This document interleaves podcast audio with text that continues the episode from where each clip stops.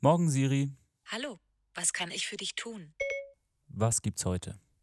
Heute zu Gast bei den Bebens Hannes, Gründer, Projektleiter, Podcast-Host und St. Pauli-Fan.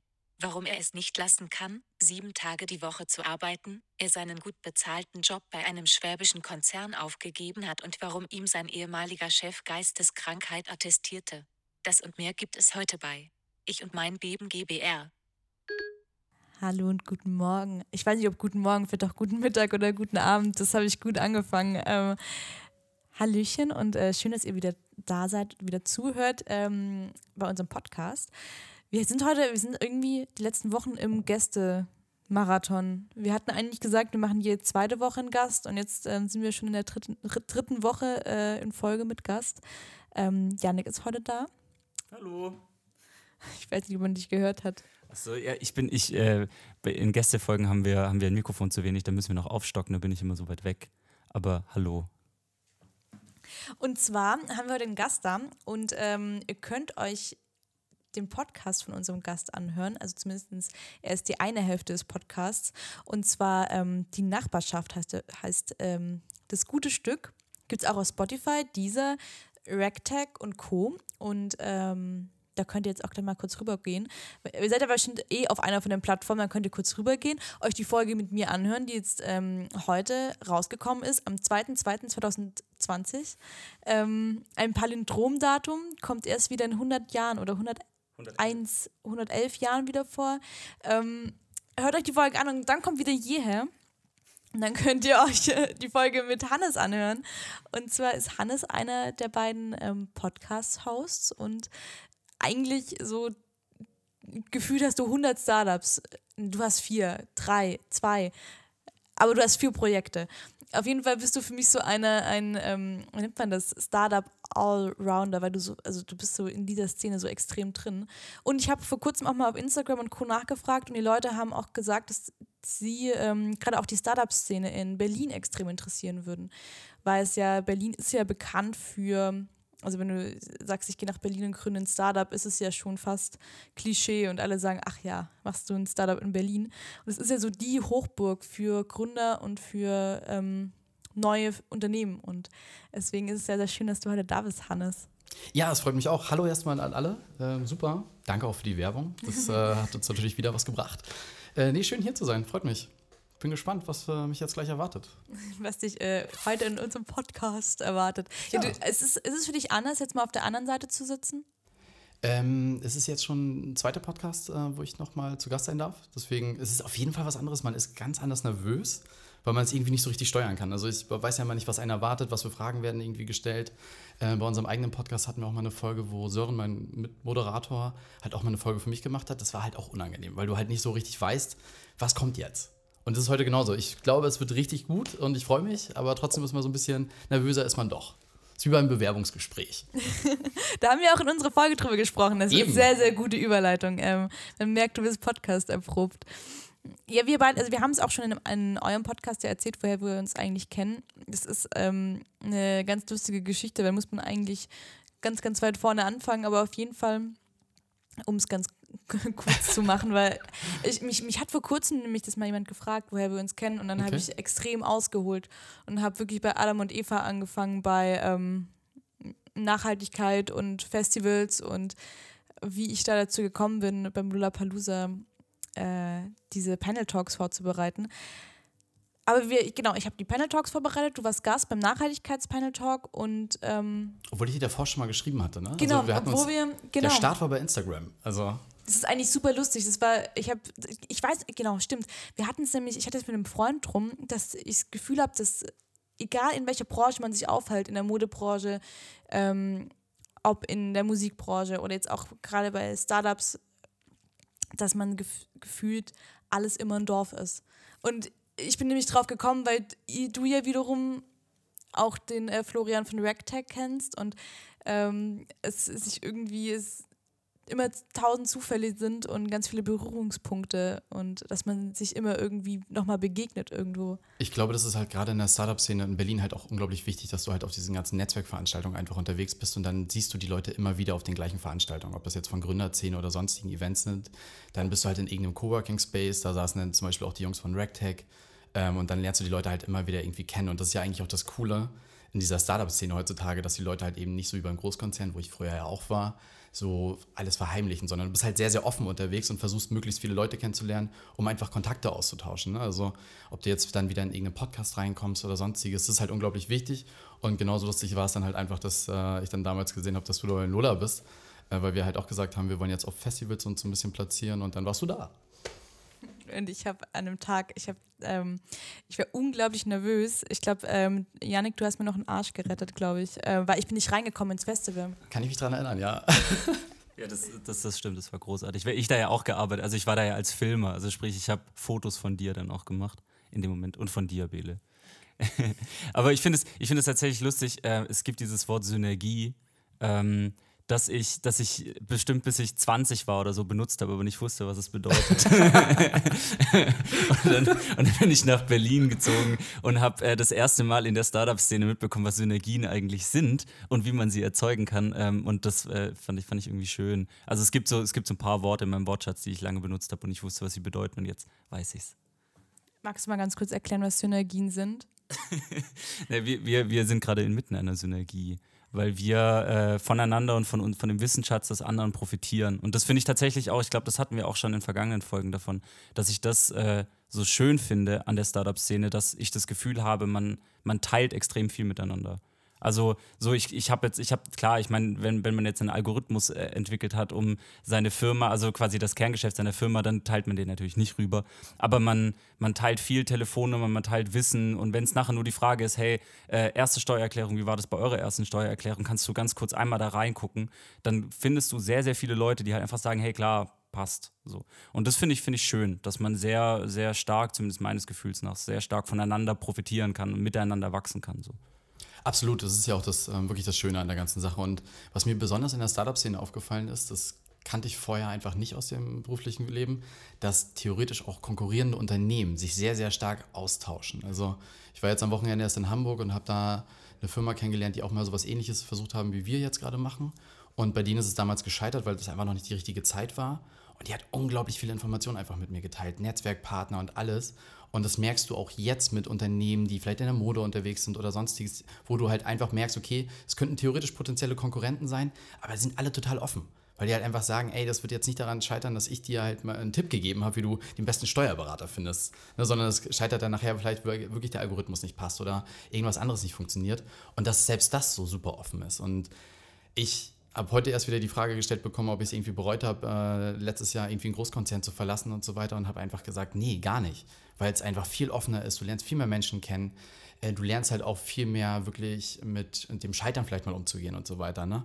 Ähm, musst viel mehr eigene Verantwortung tragen und lernst wirklich, wie gesagt, unglaublich viele Menschen kennen. Das ist unfassbar. Und wenn man mich jetzt so gefragt hätte, irgendwie dieses Jahr halt auch im Bundestag gewesen und mit Leuten halt auch einfach gequatscht, hätte ich da früher nicht ansatzweise gedacht, dass sowas halt irgendwie mal passiert. Ne? Und jetzt kommst du halt einfach durch diese richtigen Partner, die du halt einfach kennenlernst. Das ist krass. Ich muss immer wieder sagen, krass. Ich finde es eh allgemein voll spannend, also jetzt auch im Vergleich zu, also ich, ich war ja am Anfang extrem in dieser, sag ich mal, Mode-Influencer-Welt mit drin und habe dann für mich damals auch entschieden, okay, ähm, ich kann jetzt nicht auch noch da in dieser Branche komplett Vollzeit arbeiten, weil dann ist es mir einfach zu viel. Und ähm, habe jetzt ja auch, oder arbeite jetzt ja immer noch in der Musikbranche und habe die jetzt ja auch mal so ein bisschen kennengelernt. Und ich muss tatsächlich sagen, also ich, ich kenne jetzt die Startup-Welt noch nicht ganz so lange, mhm. ähm, aber meines Gefühls nach herrscht tatsächlich, also ich habe das noch nie so extrem erlebt, vielleicht bin ich auch nur an die guten Leute rangekommen bis jetzt, aber ich habe es noch nie so extrem erlebt, ähm, in dieser Branche, wie hilfsbereit alle sind. Also was du auch, also jetzt auch vor, im, vor allem im Vergleich zu Musik oder Influencer, also du kriegst natürlich auch mal einen Kontakt oder mhm. hier, aber man merkt schon noch ein bisschen mehr Ellenbogen oder mehr, sag ich mal, es ist nach vorne sehr viel, ähm, gerade bei Influencern, dieses äh, Girls Support Girls, Pipapo und wir müssen uns doch alle gegenseitig hochpushen und es ist dann so vorne rum, aber wenn man dann wirklich ähm, auch mal die Leute kennenlernt oder ich, ich kenne auch dann ein paar Freunde, die bei großen Bloggern bei mir, also die bei großen Bloggern gearbeitet haben. Ähm, wenn du dann die, sag ich mal, ehrliche, ungefilterte, nicht öffentliche Meinung von dem Ganzen hörst, dann hört sich das halt gleich sofort ganz anders an. Und da habe ich tatsächlich jetzt gerade so in der Startup-Szene mhm. eher das Gefühl, es ist ein bisschen ehrlicher und ähm, wirklich unglaublich hilfsbereit. Weil da letztendlich alle so auch auf dem gleichen Level unterwegs sind. Also, also beim, beim Influencer geht es ja wirklich darum, dass du dann halt dir gegenseitig vielleicht die Follower vielleicht auch wegnimmst. Und es geht ja auch nochmal um anderen Hype. Und bei Startups, da musst du ja viel rumexperimentieren. Und da gibt es in der Tat ist es auch so, ich habe immer gedacht, dass vielleicht viele auch gerade bei Finan also Investoren halt nicht gerne Kontakte austauschen, weil ich immer so befürchtet habe, naja, der hat jetzt in euch investiert und so weiter, jetzt habt ihr vielleicht Angst, dass er dann in uns investiert und dann kein Geld mehr nachschießen kann und sowas halt alles. Aber da merken wir halt auch, dass genau in, auch in diesem Bereich das irgendwie gar nicht so ist, weil die halt sagen, ey, es gibt so unglaublich viele Investoren noch, die auf dem Markt sind und ähm, es ist viel förderlicher, dass wir unserem Investor ein gutes Startup beispielsweise auch wieder präsentieren, wo der rein investieren kann, wo man halt wirklich merkt, das ist halt wirklich dieses äh, Zusammenarbeiten ne? und ähm, auch das Thema Synergien, wie gesagt, das ist halt wirklich ein Thema, das ist unglaublich wichtig in dieser Branche. Und was man halt auch sehr, sehr stark merkt, und das ist, glaube ich, auch das, warum viele das machen, wenn ein Unternehmen beispielsweise scheitert. Ich hatte dieses letztes Jahr zwei Freunde, die leider ihr Unternehmen aufgeben mussten.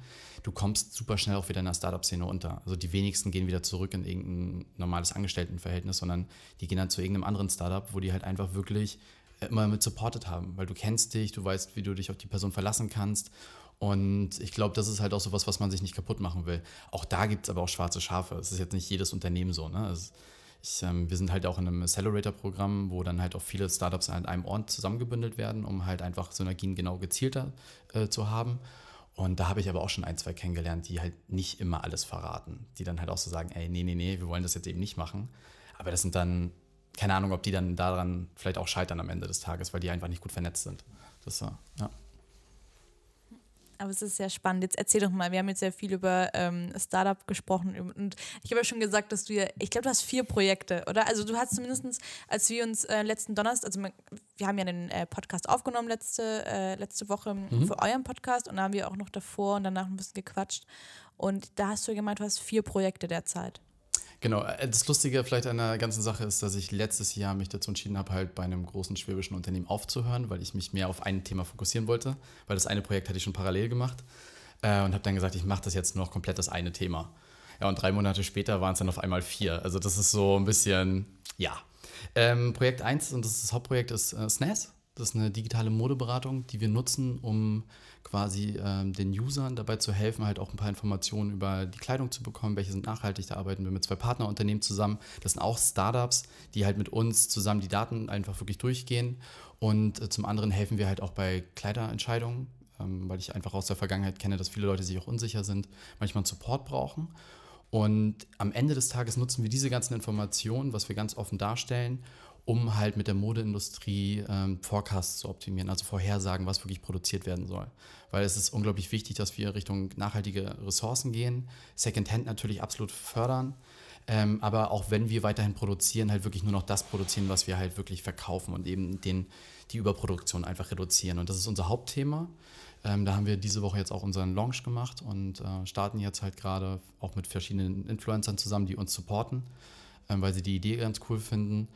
Und das ist so das Hauptthema. Dann habe ich letzte Woche meine Tätigkeit als Dozent erstmal niedergelegt an der Hochschule hier in Berlin. Da habe ich ähm, VWL, BWL und Entrepreneurwesen quasi unterrichtet. Ähm, war super cool, weil ich das schon immer machen wollte. Ich bin jetzt irgendwie 29 und dachte so, früher hatte ich immer unglaublich alte Dozenten, die sind oftmals irgendwie nicht in der Wirtschaft angekommen. Dann haben sie gesagt, okay, wir machen jetzt eine einfache Kugel, gehen an eine Hochschule, Uni. Und ich fand es unglaublich langweilig, weil da kein Spirit mehr hinter war. Und dann habe ich gesagt, okay, Jetzt gehe ich wieder zurück nach Berlin, wieder Vollzeit. Dann möchte ich halt irgendwie was zurückgeben den Leuten und habe gesagt, ey, ich habe Bock, eine Vorlesung zu machen. Und das Coole war an der ganzen Sache, dass ich an Hochschulen geschrieben habe, ich möchte gerne so ein Seminar haben. Das heißt einfach, Hannes erklärt die Welt. Und ich habe in unglaublich vielen Firmen gearbeitet in der Vergangenheit und dachte, ich gebe den Leuten einfach ein bisschen was mit. Ne? Also Richtung BWL, was du letztendlich machen kannst. Und dann hat die HTW auf irgendwann zurückgerufen und meinte so, ja, das Seminar können wir dir nicht anbieten, aber du kannst genau das Seminar machen in einer richtig offiziellen Vorlesung. Und die heißt einfach Einführung in die äh, Wirtschaftswissenschaften. Und da kannst du genau das machen. Und wir hatten dann jede Woche Leute aus der Wirtschaft da, Freunde, Bekannte, die man einfach kennengelernt hat. Da waren verschiedene Startups halt auch da, die einfach so ein bisschen in den Studis erklärt haben, was in der Wirtschaftswelt passiert. Und ich fand es unglaublich spannend, weil du halt einfach dein Netzwerk wieder reaktivieren kannst und du lernst unglaublich viel von den Studenten. Und ich habe auch Projekte mit denen gemacht für mein drittes Projekt. Das ist nämlich ein Coworking Living Space ähm, auf der Insel Rügen wo wir die Startup-Szene in Vorpommern quasi mehr unterstützen wollen. Und wir wollen da, das ist ein Gebäude direkt am Strand, das heißt Project Bay, wird diese Woche gegründet. Ist dann, äh, wird richtig cool, glaube ich. Ähm, ist halt auch für Berliner und Hamburger gedacht, die im Sommer gerne einfach so eine Art Workation machen wollen. Arbeiten und runterfahren und wirklich an den Strand, weil das Gebäude ist wirklich direkt am Strand. Du kannst da kiten, Windsurfen, alles. Und es ist eigentlich ziemlich geil. Wir bieten es günstig an, du kannst da schlafen, damit du dich um nichts kümmern musst. Und aus Berlin, Hamburg kannst du mit der Bahn durchfahren. Also geiler geht es eigentlich gar nicht. Ne? Vor Ort haben wir dann Roller und sowas halt alles. Und auf die Idee sind wir gekommen, weil wir immer ein Büro haben wollten fürs NAS in unserer Heimat. Und es gibt einfach nichts. Dann haben wir gesagt, okay, durch lustige Zufälle wieder durch jemanden aus dem Bundestag, der meinte, da gibt es ein Gebäude und so weiter. Und das ist halt dieses krasse, diese Synergien, die dann halt auf einmal so ins Laufen kommen. Ne? Und der kannte dann wieder jemand in einer öffentlichen Einrichtung, der meinte dann, er könnte Fördergelder beantragen dafür, weil wir genau sowas supporten wollen. Ähm, weil Mecklenburg-Vorpommern auch sehr stark hinterherhängt, hinter Brandenburg und Berlin in dem Startup-Bereich. Und das vierte Projekt ist der Podcast. Wie gesagt, den hast du ja jetzt schon angefangen anzuteasern. Ähm, den haben wir in der Tat letztes Jahr am Anfang gegründet oder gestartet weil ich ein Projekt für die Stadt Berlin gemacht habe, wo es darum ging, so ein bisschen auf der Straße mal das ganze Thema Homeoffice zu hinterfragen. Was denken Leute darüber? Es wurde damals in der Zeitung mit den vier Buchstaben sehr, sehr stark so in die Richtung gedrängt, dass Leute, die eben nicht im Büro arbeiten, da sehr, sehr starke Nachteile halt einfach sehen. Und da wollten wir einfach mal herausfinden, ob das wirklich so ist. Haben Bauarbeiter, Taxifahrer oder die Currywurstverkäuferin, hat die irgendein Problem damit? Und es war erschreckend, dass sie das ganz anders gesehen haben. Und dann haben wir uns viel mehr damit beschäftigt, was denken Leute halt eigentlich. Und dann war die Idee, lass doch einfach mal gucken, dass wir Leute kennenlernen, entweder die wir irgendwie so mal kennengelernt haben, reden über die am Anfang. Und äh, der zweite Step ist dann halt einfach, dass wir mal so ein bisschen deren Themen der letzten Woche erfahren wollten. Das war bei dir ja genauso. Da haben wir über den Coronavirus gesprochen, äh, was da die Wahrnehmung einfach so war und äh, das einfach mal zu hinterfragen, was bei den Leuten eigentlich aus der Medienlandschaft wirklich ankommt. Was wird in der Zeitung geschrieben und was kommt bei euch an, was interessiert euch? Mich hat da sehr oft erschrocken, dass viele Leute wirklich sagen, sie gucken sich die Medien nicht mehr an, weil es sie halt einfach runterzieht. Ne? Schon, schon erschreckend manchmal. Genau, das sind die vier Projekte. Und ich habe auch bald äh, hoffentlich noch ein fünftes, aber das, äh, da reden wir dann vielleicht mal ein anderes Mal drüber. Aber krass, ich ähm, habe mir auch aufgeschrieben, wie du das hinkriegst. Also es ist ja auch ein zeitlicher Aufwand. Gut, du hast jetzt gesagt, die Dozentenstelle hast du jetzt so ein bisschen auf Eis gelegt. Genau. Aber wie kriegst du das hin, das alles unter einen Hut zu bekommen? Ich muss zugeben, ähm, ich schlafe unglaublich wenig. Ich habe auch nicht diesen Tagesrhythmus, dass ich sage Montag bis Freitag oder sonstiges. Hatte ich aber noch nie. Auch früher in meinem Berufsleben war es immer so, dass ich auch viel aktiv war. Andere haben immer gesagt, eher Workaholic, aber es macht mir einfach Spaß. Wenn es Spaß macht, arbeite ich einfach auch gerne dafür. Und bevor ich mich jetzt irgendwie in die Ecke setze und Netflix gucke, sage ich halt lieber, mache ich irgendein, schaue ich mir einfach mal an, was man so machen könnte. Und dadurch geht da halt sehr, sehr viel Zeit drauf. Bin ich ganz ehrlich, also ich stehe wirklich früh auf, versuche irgendwie ein bisschen Sport zu machen, um als Ausgleich oder abends. Und dann ist der Fokus eigentlich hauptsächlich wirklich Arbeiten. Aber wichtig ist, dadurch, dass es viele Projekte sind, hast du unglaublich viel Abwechslung und hast nie dieses vier Stunden am Stück an einem Thema arbeiten. Deswegen sind die Gedanken immer relativ gut durcheinander gewirbelt, mhm. aber du hast nie diesen Modus, dass du irgendwie so gefühlt abstumpfst in einem Bereich, was ganz, ganz viele haben in einem monotonen äh, Beruf, ne, dass sie halt nie acht Stunden konzentriert arbeiten können. Weil wenn ich merke, dass ich halt eben nicht mehr konzentriert ans Nest bin, dann gucke ich einfach, was können wir gerade beim Coworking Space machen, was gibt es da für Möglichkeiten. Und dann aber sieben Tage die Woche. Das ist äh, wirklich so. Und äh, ich gebe auch ehrlich zu, dass meine letzte Beziehung das auch nicht überstanden hat. Weil die halt auch gesagt hat, halt irgendwann, du musst dich halt irgendwie entscheiden.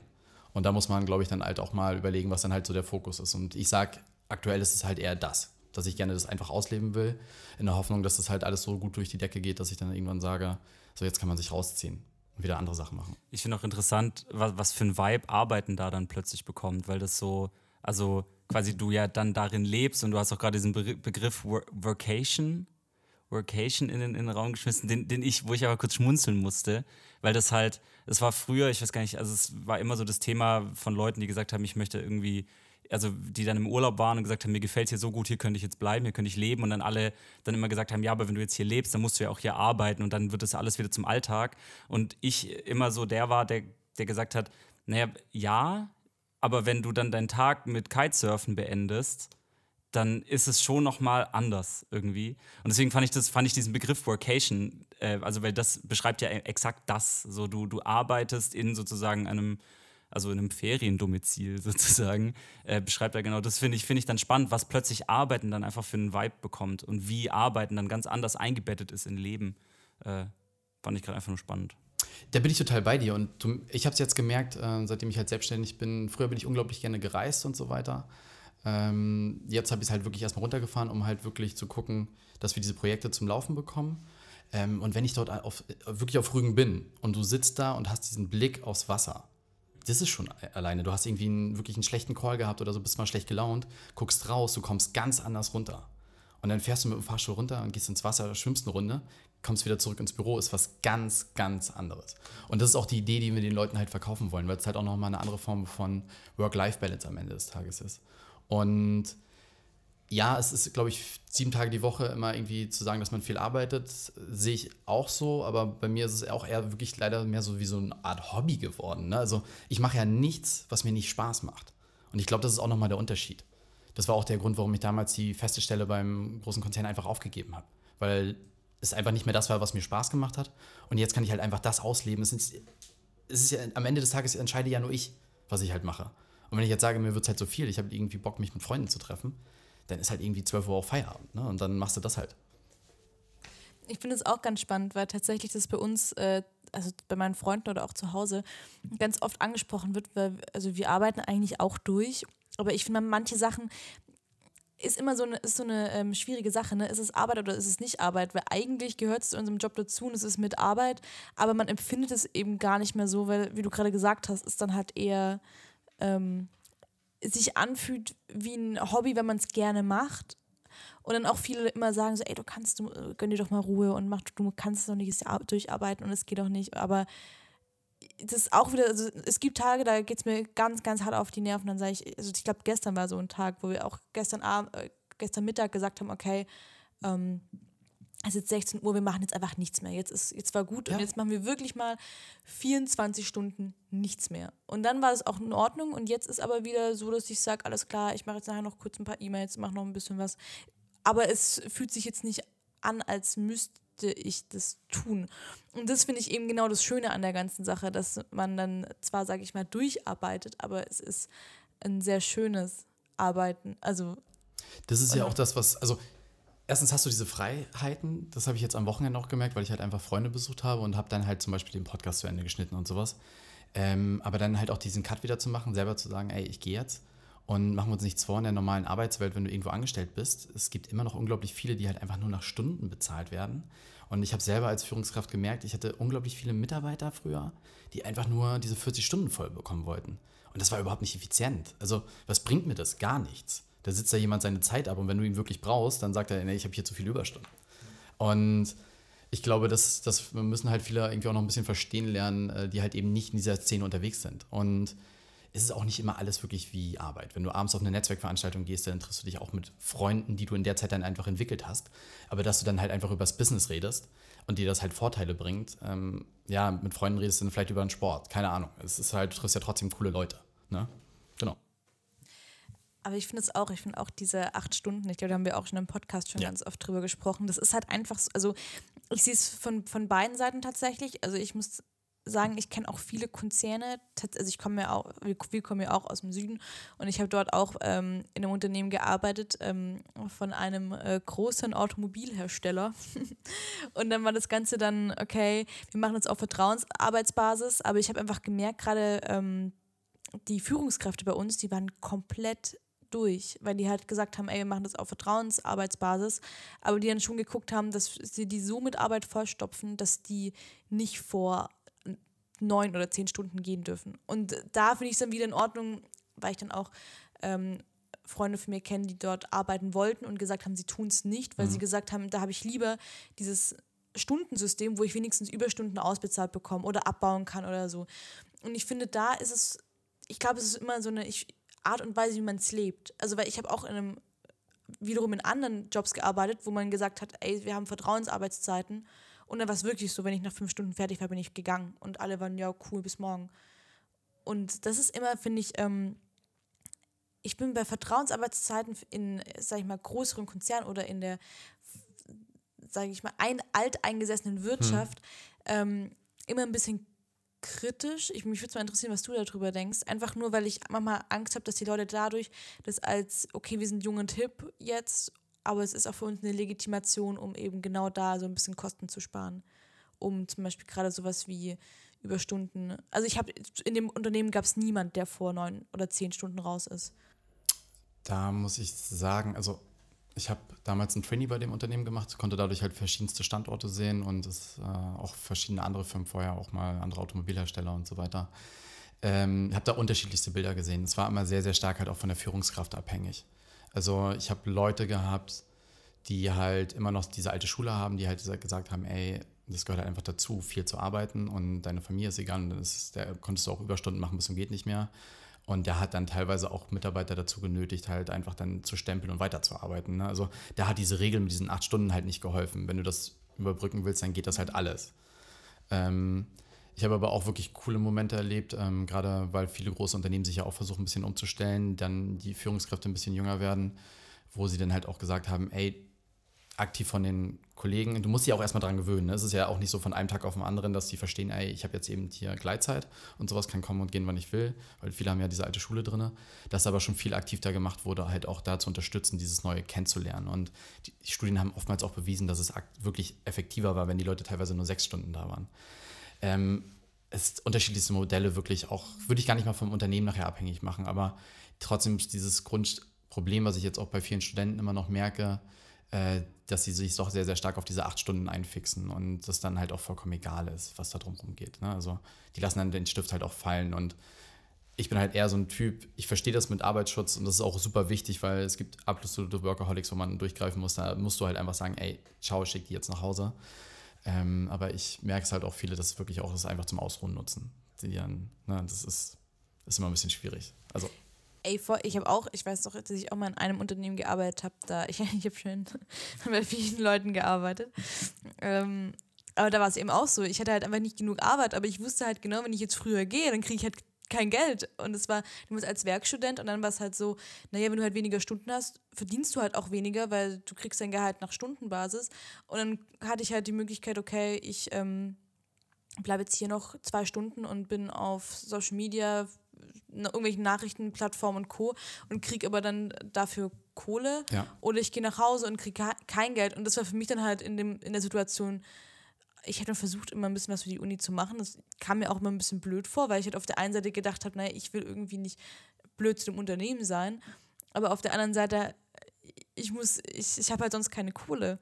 Das, da bin ich total bei dir. Ähm, ich habe nur selber nachher später gemerkt, ähm, dass du diese Situation, wenn du nichts mehr zu tun hast, du wirst dann natürlich gefragt haben, ob man dann noch was machen kann und sonstiges, das hat man ja äh, oftmals. Ähm, das Problem ist ja eigentlich aber, wenn du an den Punkt gekommen bist und du hast nichts mehr zu tun, dann muss es ja irgendeine Lücke geben. Irgendwie, irgendwie kann man ja was wieder für dich aufbauen, irgendeine Aufgabe oder irgendein neues Projekt oder man gibt dir eine gewisse Kreativitätsfreiheit und so, sonstiges. Wenn da jemand aber wirklich nur stumpf rumsitzt und sich dann langweilt, und das halt auch nicht meldet. Und das habe ich leider auch oft erlebt, ne, dass die dann wirklich massiv einfach nur abgewartet haben.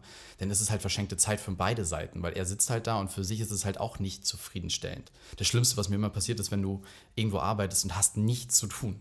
Boah, das ist richtig schlimm. Ja. Das ist die Hölle.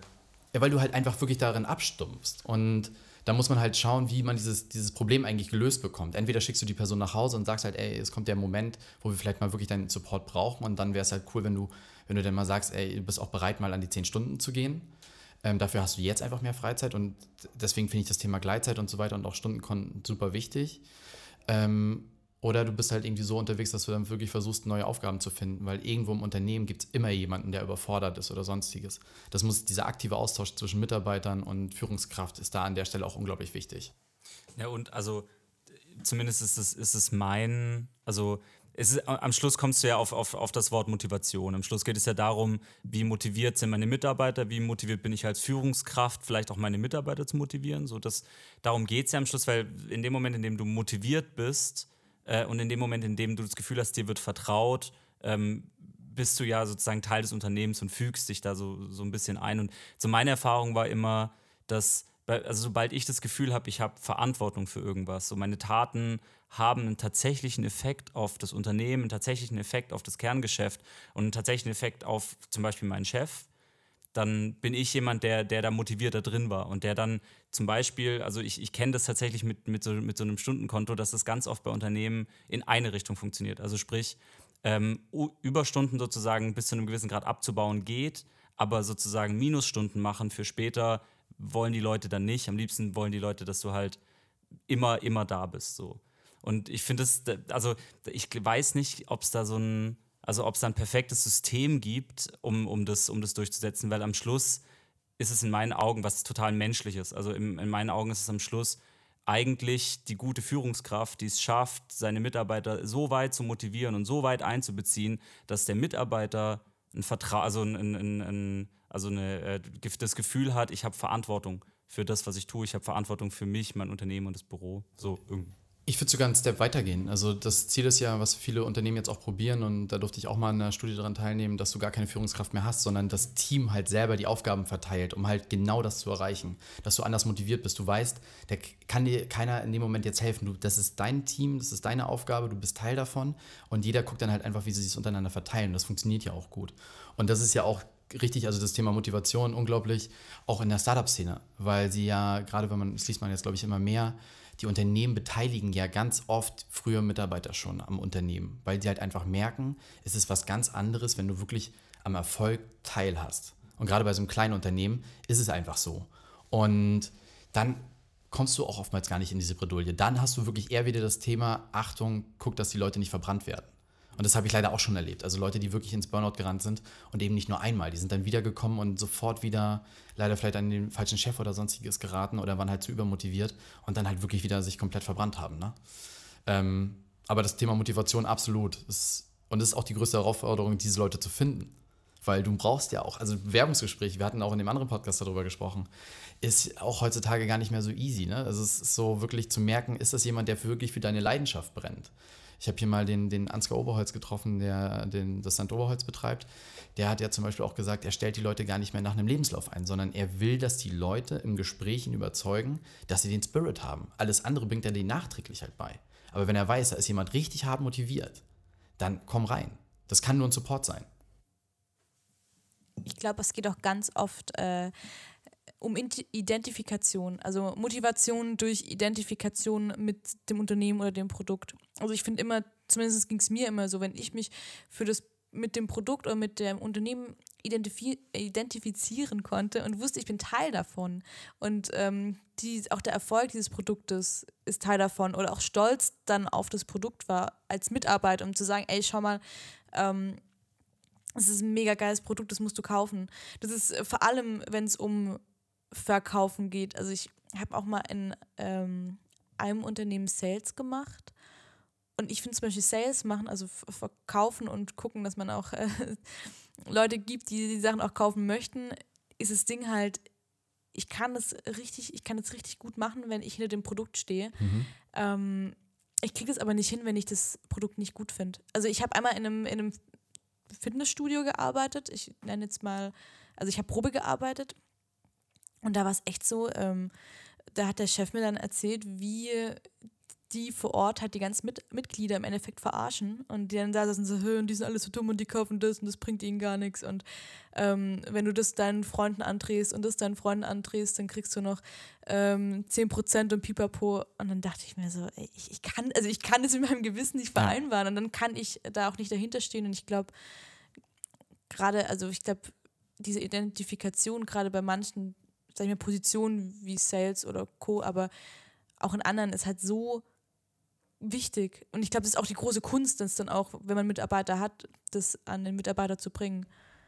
Äh, ist ein super guter Punkt, den du da ansprichst. Also ich kann sagen, in der Vergangenheit habe ich nie für ein Unternehmen gearbeitet, wo ich nicht für das Produkt gestanden habe. Also wirklich auch, als ich noch nicht mich so stark mit dem Thema Nachhaltigkeit auseinandergesetzt habe, sondern damals noch dachte so mit 20, geil, du möchtest mal für einen Automobilhersteller arbeiten, dass ich da schon immer gesagt habe, ich möchte aber nur bei der Marke arbeiten, die ich halt wirklich selber cool finde, wo ich halt so hinter dem Spirit halt stehe. Ne? Ähm, und das hat sich dann halt auch immer durchgezogen, weil ich genau das sehe wie du. Also ich will nicht für ein Unternehmen arbeiten, wo ich nicht hinter dem Produkt stehen kann, weil das ist was ganz anderes. Ähm, und ich kenne leider aber wirklich unglaublich viele Menschen, die sowas halt einfach machen, denen es halt oftmals auch egal ist. Die halt einfach sagen, irgendwie Hauptsache, ich habe einen Job, was ich auch respektiere. Ne? Es ist ja, jeder muss ja für sich selber definieren im Leben, was ihm halt wichtig ist. Aber man merkt halt schon, dass es wirklich Gold wert ist, wenn du Leute da in deinem Team hast, ähm, die halt für das Produkt stehen. Und das ist bei Startups immer noch sehr einfach eigentlich hin, hinzubekommen, weil du halt, wenn du halt noch unbekannt bist und so weiter, wenn die Leute sich bei dir bewerben, dann ist es schon oftmals so, dass sie sich für das Produkt schon interessieren. Also es gibt unglaublich viele Startups einfach. Es gibt auch unglaublich viele Konzerne und wenn du jetzt auf Sicherheit aus bist, dann gehst du wahrscheinlich auch nicht zum Startup, sondern da muss schon irgendwas dafür sprechen, dass du da Bock drauf hast. Ähm, aber ich habe es bei Großkonzernen halt schon gemerkt, dass da wirklich Leute teilweise waren, die überhaupt nichts über diese Produkte wussten, nichts über den Hintergrund, gar nichts, sondern da war nur der große Name wichtig. Hauptsache steht irgendwie in der Vita drin, dass du da mal gearbeitet hast. Und das ist, ist immer schwierig. Ja, das kann ich gut nachvollziehen. Ähm, ich würde noch mal ganz kurz an den Anfang äh, Gerne. deiner Reise, ich nenne es jetzt Reise, ich gehe geh mal an den Anfang deiner Reise. Du hast ja erzählt, dass du auf Rügen geboren und aufgewachsen bist. Und dann hast du ja, was sage ich mal, sehr mehr oder weniger bodenständiges studiert. Maschinenbau war es, oder? Habe ich. Äh, Wirtschaftsingenieurwesen? Okay. Richtung äh, Maschinenbau, Produktion, ja. Ist Also- bodenständig, auf jeden Fall. Ja, also halt so, also jetzt, ich will jetzt nicht sagen, nicht ausgeflippt, und, aber es ist halt einfach was, wo man einfach weiß, okay, wenn ich das studiere, dann habe ich nachher auch eine sichere und gute Stelle. Also, so, sag ich mal, ein Studium mit Sicherheit auf jeden Fall. Äh, Wann gab es bei dir den Punkt, dass du gesagt hast, okay, ich mache mich jetzt selbstständig? Oder was war, sag ich mal, der Ausschlag? Oder also gab es zum, zum Beispiel eine Inspiration? Gab es irgendwie jemanden bei dir in der Familie, der zum Beispiel selbstständig war? Oder gab es irgendjemanden? Ähm, Also in der Tat ist es ganz witzig, weil ich habe mit meinem Bruder damals auf Rügen äh, schon mit 15, 16 äh, ein allererstes Unternehmen gegründet. Der ist selbstständig auch und ist auch Teil von SNAS und hatte dann Photoshop und ist Fotograf und so weiter. Richtig, also wirklich cool und habe da viel geholfen. Und äh, wir haben dann aber zusammen quasi einen Online-Shop für Sexspielzeuge gegründet. Und das war irgendwie, keine Ahnung, 2005, 2006, da gab es diese großen Anbieter heutzutage noch gar nicht. Und es hat uns schon angefixt. aber voll spannend, ne? Dass es ja eigentlich auch eine Sache ist, die so heftig boomt. Also, Pioniersarbeit fast schon, ne? Genau, uns hat damals aber ein großer Konkurrent halt einfach das Genick gebrochen, der dann auf die Bühne kam und halt einfach unglaublich günstig war. Also wir waren auch erfolgreich, oder beziehungsweise er war sehr erfolgreich damit. Und ich fand es damals schon einfach spannend, weil ich frage mich im Nachhinein immer noch, warum meine Eltern das erlaubt haben, dass man mit 15 halt schon so einen Laden aufmachen kann. Aber ähm, da haben wir schon gemerkt, wie cool es eigentlich ist, wenn du halt für dich selber verantwortlich bist. Und er hat das jetzt auch sein Leben lang jetzt durchgezogen. Ähm, und das war schon immer sehr inspirierend. Und ich habe dann aber trotzdem gesagt, ähm, als wir den Laden dicht gemacht haben, also diesen Job, ähm, ich will halt jetzt erstmal studieren, will erstmal gucken, irgendwas, womit ich halt vieles halt auch bewegen kann, weil es mir halt schon wichtig war, irgendwas zu machen, wo du ein bisschen was verändern kannst. Ich fand früher schon E-Mobilität unglaublich interessant, als das noch Dieselgate und so weiter alles noch gar nicht irgendwie in, in Thematiken waren. Und da dachte ich, okay, was machst du dann halt? Und dann war es halt Wirtschaftsingenieurwesen und bin dann halt auch wirklich durch die Welt getourt, ähm, habe wirklich auch in vielen Städten die letzten vier Jahre, glaube ich, in zehn verschiedenen Städten, in drei Ländern irgendwie gelebt, um halt viele Unternehmen kennenzulernen, als Berater gearbeitet und habe dann bei dem letzten Unternehmen einfach gemerkt, ich will halt irgendwie selber immer was machen. Also du hattest es bei dir oder bei uns im Podcast auch gesagt, wenn, dir, wenn du irgendwas machst und du kannst es, dann wird es halt langweilig. Und ich habe gemerkt, ich will unglaublich viele Projekte einfach machen, weil diese Abwechslung war halt cool, gerade als Berater, alle drei Monate woanders sein, irgendwas Neues machen. Und dann hatte ich das Glück, dass ich bei dem letzten Unternehmen viele Seminare mitmachen konnte und da gab es auch sowas wie Self-Awareness. Und schon am Anfang hatte ich dieses NAS halt zusammen aufgebaut mit meinen Freunden und äh, Mitgründern und habe dann aber parallel immer noch da gearbeitet und in diesem Self-Awareness-Seminar kam eigentlich raus, dass ich halt nicht zu den Mitarbeitern normalerweise passe, die da eigentlich gewünscht sind in diesem Unternehmen. Weil zu freidenken, es geht halt auch manchmal an gewisse Grenzen und geht, spielt halt auch mal den Ball irgendwie an die Bande, wo man es eigentlich vielleicht in, in dem Standardprozess nicht dürfte. Und dann habe ich mir so gedacht, okay, du reißt dir jetzt die ganze Zeit den Arsch auf am Ende des Tages. Für wen machst du das? das dir wird keiner danken. Ich habe unglaublich viele Menschen kennengelernt, die unglaublich viel Zeit investiert haben, die nicht mehr oben angekommen sind oder sonstiges. Und dann kam mir der Punkt, mach doch einfach was eigenes. Probier dich aus. Ich war da 28, ich habe gesagt, okay, ich habe hier eine Idee, die ich umsetzen möchte. Ich lebe dafür, also ich habe da voll Bock drauf. Und wann, wenn nicht jetzt? Ne? Also es hat perfekt gepasst. Ich hatte immer meine Wohnung hier in Berlin behalten, bin aber auch unglaublich viel gependelt, also wirklich jede Woche die längsten Strecken, teilweise zwischen Hildesheim und Berlin täglich. Und irgendwann willst du ja dann dich auch wirklich mal auf was fokussieren. Und dann habe ich gesagt, so jetzt habe ich ein Jobangebot bekommen, ich sollte für das Unternehmen nach China gehen, dort ein Werk aufbauen. Ähm, habe mir dann so gedacht, okay, das war auch immer so ein Ziel, was ich eigentlich erst viel später mit 50 irgendwie so erwartet habe, ne? Werksleiter oder sowas mal zu sein. Und dann dachte ich so, oh, das ist ganz schön strange jetzt. Also, wenn du das jetzt machst, kommst du da nie wieder raus. Das ist eine Entscheidung, du gehst vier Jahre nach China. Ich habe eine Zeit lang im Ausland gelebt, deine Freundschaften bleiben alles hinten. Und dann kam der Punkt, ey, du willst eigentlich ein Startup gründen, du willst was Eigenes machen, du gehst da viel mehr auf, ähm, kannst dich viel besser ausleben, kannst wieder zurück nach Berlin. Das Gesamtbild passt einfach besser. Und dann war die Entscheidung klar. Dann habe ich das äh, bei dem Jobangebot, was sie mir gegeben haben, habe ich halt gesagt, nee, ich lehne es ab. Und ich kündige leider auch in dem Moment. Und äh, habe dann viele fragende Gesichter geguckt in dem Moment. War für die überhaupt nicht verständlich. Die haben gesagt, ne, ey, du hast hier ein Trainee gemacht, hättest Karriere machen können, kriegst so ein riesiges Projekt und jetzt sagst du auf einmal, ne, ciao, ich gehe. Auf der anderen Seite waren die halt auch alle danach selbst sehr irgendwie verständnisvoll dafür, weil die auch gesagt haben, ey, du bist 28, noch keine 30. Mach das. Keine Family. Ne? Und diese ganzen Faktoren haben dann einfach gepasst. Und wenn du eine Idee hast, für die du halt lebst, warum nicht? Warum das Risiko nicht eingehen? Vor allem dann auch, welches Risiko? Du hast einfach keins gerade. Ja. Was ich gerade noch ganz spannend finde, du hast gerade gemeint, dass du ähm, immer den Drang hattest, was zu bewegen. Und es ist ja auch jetzt so ein Ding, dass man ja auch, also jetzt mindestens, was du auch erzählt hast, dass du gesagt hast, ey, ähm, du möchtest da irgendwie raus, sag ich mal, aus und was eigenes starten. Kannst du für dich oder erklären, woher die, also auch dieser Drang kommt von, weil es ist jetzt ja auch ein Unternehmen, also gerade Snaz ist ja auch ein nachhaltiges Unternehmen. Gibt es irgendwas, wo du sagst, du kannst erklären, woher dieser Drang bei dir kommt, dass du irgendwas bewegen möchtest?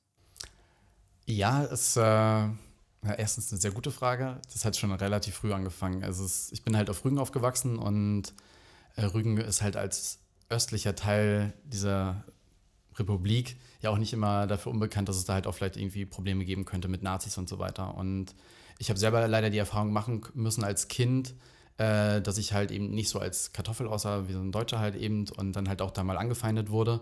Und irgendwann haben wir angefangen, uns halt irgendwie quasi zu engagieren. Wir sind dann damals in eine Partei eingetreten, ähm, haben dann versucht, mit den Jugendorganisationen halt Events zu gestalten, ähm, haben Konzerte gegen rechts gemacht und sowas. Und da haben wir halt schon gemerkt, wie viel man da bewegen kann. Die Rügen hat jetzt das Motto, äh, Rügen bleibt bunt, es wird überall gehypt und es gibt da halt einfach diese Problematiken nicht mehr so krass, wie es halt früher war. Die AfD steigt auch leider wieder, weil es ist aber auch, muss man halt auch wieder daran arbeiten. Und da habe ich aber schon früh gemerkt, schon irgendwie mit 12, 13, wie viel man eigentlich bewegen kann, wenn man die richtigen Leute kennenlernt und was dann machen kann. Und ich habe dann immer auch später gemerkt, okay, was ist mir wichtig? Ich bin schon immer sehr naturverbunden gewesen und ich wollte zwar in die Automobilindustrie, aber auch immer aus einem gewissen Grund einfach zu sehen, welche Alternativen gibt es. Ich bin damit aufgewachsen, dass es immer gesagt wurde, das Öl geht irgendwann aus, wir brauchen Alternativen. Aber so richtig dran gearbeitet wurde halt einfach nicht.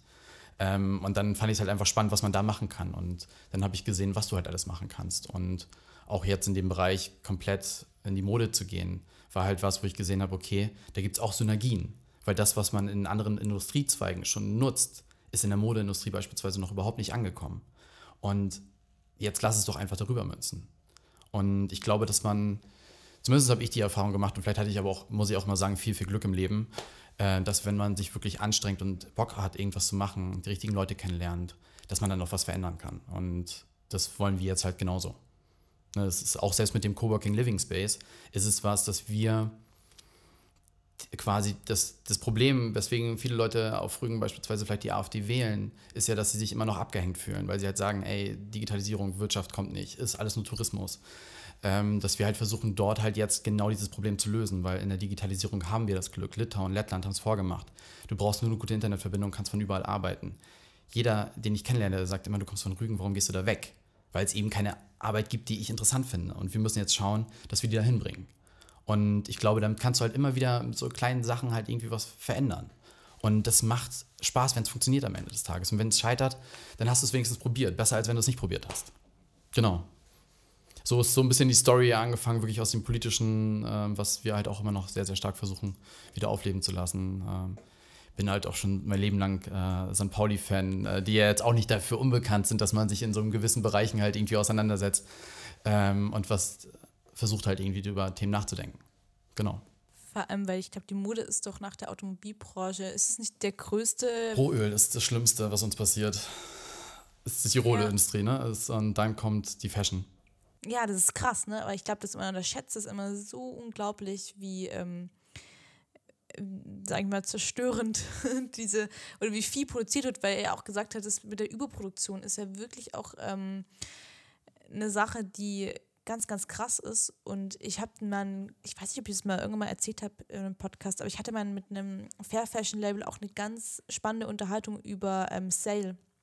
Also, weil die gesagt haben, sie wollen eigentlich keinen Sale machen, weil warum sollte ihr Produkt denn jetzt auf einmal weniger wert sein Ja. als noch vor fünf Tagen? Und sie auch gesagt haben, naja, sie versuchen ja Mode zu kreieren, die nicht nur für eine Saison da ist, sondern am besten für dein ganzes Leben. Deswegen ist es ja auch ein bisschen teurer. Deswegen, ähm, aber deswegen verstehen sie dieses ganze Sale-Prinzip nicht. Also für normale Unternehmen, also sag ich mal, sag ich mal ähm, Fast-Fashion-Unternehmen Mhm. ist es natürlich eine Sache, wo man auch sagt, es gibt diese Überproduktion, man hat, äh, man produziert auch viel zu viel, man ähm, muss die Sachen auch mehr oder weniger loswerden, weil sonst werden sie wiederum, die werden ja nicht eingelagert, die werden ja verbrannt meistens, ähm, weil die Lagerung ja viel zu viel kosten würde. Das ist aber ein Problem, was ja die nachhaltigen Labels leider auch haben. Ne? Also wir tauschen uns viel mit denen halt auch aus, um halt deren Probleme zu verstehen, weil wir gezielt die supporten wollen. Und die sagen halt auch, das Problem ist am Ende Lagerfläche. Also du hast leider das Thema, dass die Leute natürlich immer was Neues wollen und da kommen wir noch nicht raus. Also Slow Fashion, das ist der richtige Weg, den wir gehen. Aber es gibt auch das Gegenstück jetzt schon Super Fast Fashion, was durch die großen Online-Shops irgendwie supported wird. Und die Leute wollen ja diesen ständigen äh, Wechsel. Und da müssen die halt leider auch quasi mit rein in diesen, in diesen Bereich, teilweise, um halt überhaupt ihre Produkte weiter zu verkaufen, weil sonst geht so ein Label halt auch leider pleite. Ich habe dieses Jahr auch erst zwei oder letztes Jahr zwei kennengelernt, die halt auch leider zumachen mussten, weil sie gesagt haben, es funktioniert noch nicht, wir sind leider noch nicht so weit, wir müssen massiv alle dran arbeiten, aber es hat nicht funktioniert, eine Kollektion immer anzubieten. Ähm, es gibt, also ich war früher so, ein- so ein Skaterboy, so ein, äh, also ich war schlecht, aber ich, ich stand regelmäßig auf dem Skateboard. Ähm, und das äh, so bekanntes Skateboard-Problem ist, dass deine Schuhe nach so zwei, drei Wochen Skaten sind einfach am Arsch. Also die haben einfach Löcher, brauchst neue Schuhe, brauchst viel früher schon neue Schnürsenkel. Und dann kam die Revolution, die Marke Savior die Schuhe veröffentlicht haben, die quasi verstärkt waren an diesen signifikanten Skateboardstellen und äh, wo die Schnürsenkel so, ein, so eine Schutzklappe drüber hatten. Diese Schuhe, also es war das Versprechen von Xavier, die halten zehn Jahre mindestens. Du kannst zehn Jahre damit als, als wirklich, also jemand, der jeden Tag skaten geht, kannst du zehn Jahre damit skaten. Und sie hatten recht. Ähm, das Problem war dann nur, dass Xavier pleite gegangen ist nach zwei Jahren, weil niemand mehr Schuhe gekauft hat von Xavier, weil alle sich ein paar Xavier angeschafft haben und da war das Ding durch und dann hast du, äh, und dann also sozusagen im Zuge mit, mit dem Pleitegehen von Xavier kam dann raus, dass Vans, die ja so der Haupt-Skateboard-Schuh damals waren, zusammen mit, mit Converse, äh, Sollbruchstellen sogar eingebaut haben in ihre Schuhe, dass die schneller kaputt gehen, dass du noch mehr, noch schneller Schuhe kaufst. Und dann ging so ein Raunen durch die, durch die Skateboard-Community, wie das denn sein kann, dass, dass diese teuren, unglaublich guten Skateboard-Schuhe, Vans, sowas machen. Und es war dann aber eben mit Xavier klar, deswegen machen die das, weil die Firma pleite geht. Und das ist dann so ein bisschen so ein, so ein Moment, wo ich mir, also wo ich jetzt so aus dem Stegreif keine Lösung parat habe, wie kann ein, ein Modeunternehmen, weil ich bin, ich bin großer Fan von Secondhand, von Vintage, ich bin großer Fan davon, dass, dass du lange Klamotten nutzt. Bele sagt regelmäßig, ich habe zu wenig Klamotten, was stimmt, wenn man ein T-Shirt besitzt. Aber ähm, so ein bisschen, ich habe keine Lösung parat. Wie schaffen wir das, dass du, dass du nachhaltig Mode machen kannst und dass du lange Mode auch anhaben kannst, dass du unter Umständen wirklich 10, 15 Jahre lang dieselben Schuhe tragen könntest, rein theoretisch, ohne dass die Firmen auf der anderen Seite dann Umsa also keine Umsätze mehr haben, weil sie einfach pleite gehen. Äh, Das ist, schwieriger Task. Äh, ich beneide dich nicht. sagen wir mal so, das ist halt das Problem, dem wir uns im Kapitalismus halt stellen müssen. Das System funktioniert leider so. Und das muss ich auch meinen Studenten immer wieder sagen, das ist der Kreislauf. Alle wollen irgendwie Arbeitsplätze. Und wenn du halt eben das so machen würdest, ne, dass du ein Produkt nur einmalig herstellst und dann kannst du es dein Leben lang tragen, dann müsstest du danach wieder eine neue Aufgabe für diese Menschen finden. Und das funktioniert in unserer Wirtschaft so halt nicht. Das ist, glaube ich, immer noch so die äh, Traumvorstellung vom Kommunismus, dass du halt selber planst, du weißt, was da hergestellt wird und kannst die Leute gezielter einsetzen, aber so weit sind wir halt einfach noch nicht. Es kann sein später, wenn wir mal irgendwann an dieses Level kommen, dass es Automatisierung und was weiß ich alles so weit ist, ähm, dass wir gar nicht mehr arbeiten gehen müssen, dass du halt dein Grundeinkommen bekommst, weil es eh alles so funktioniert.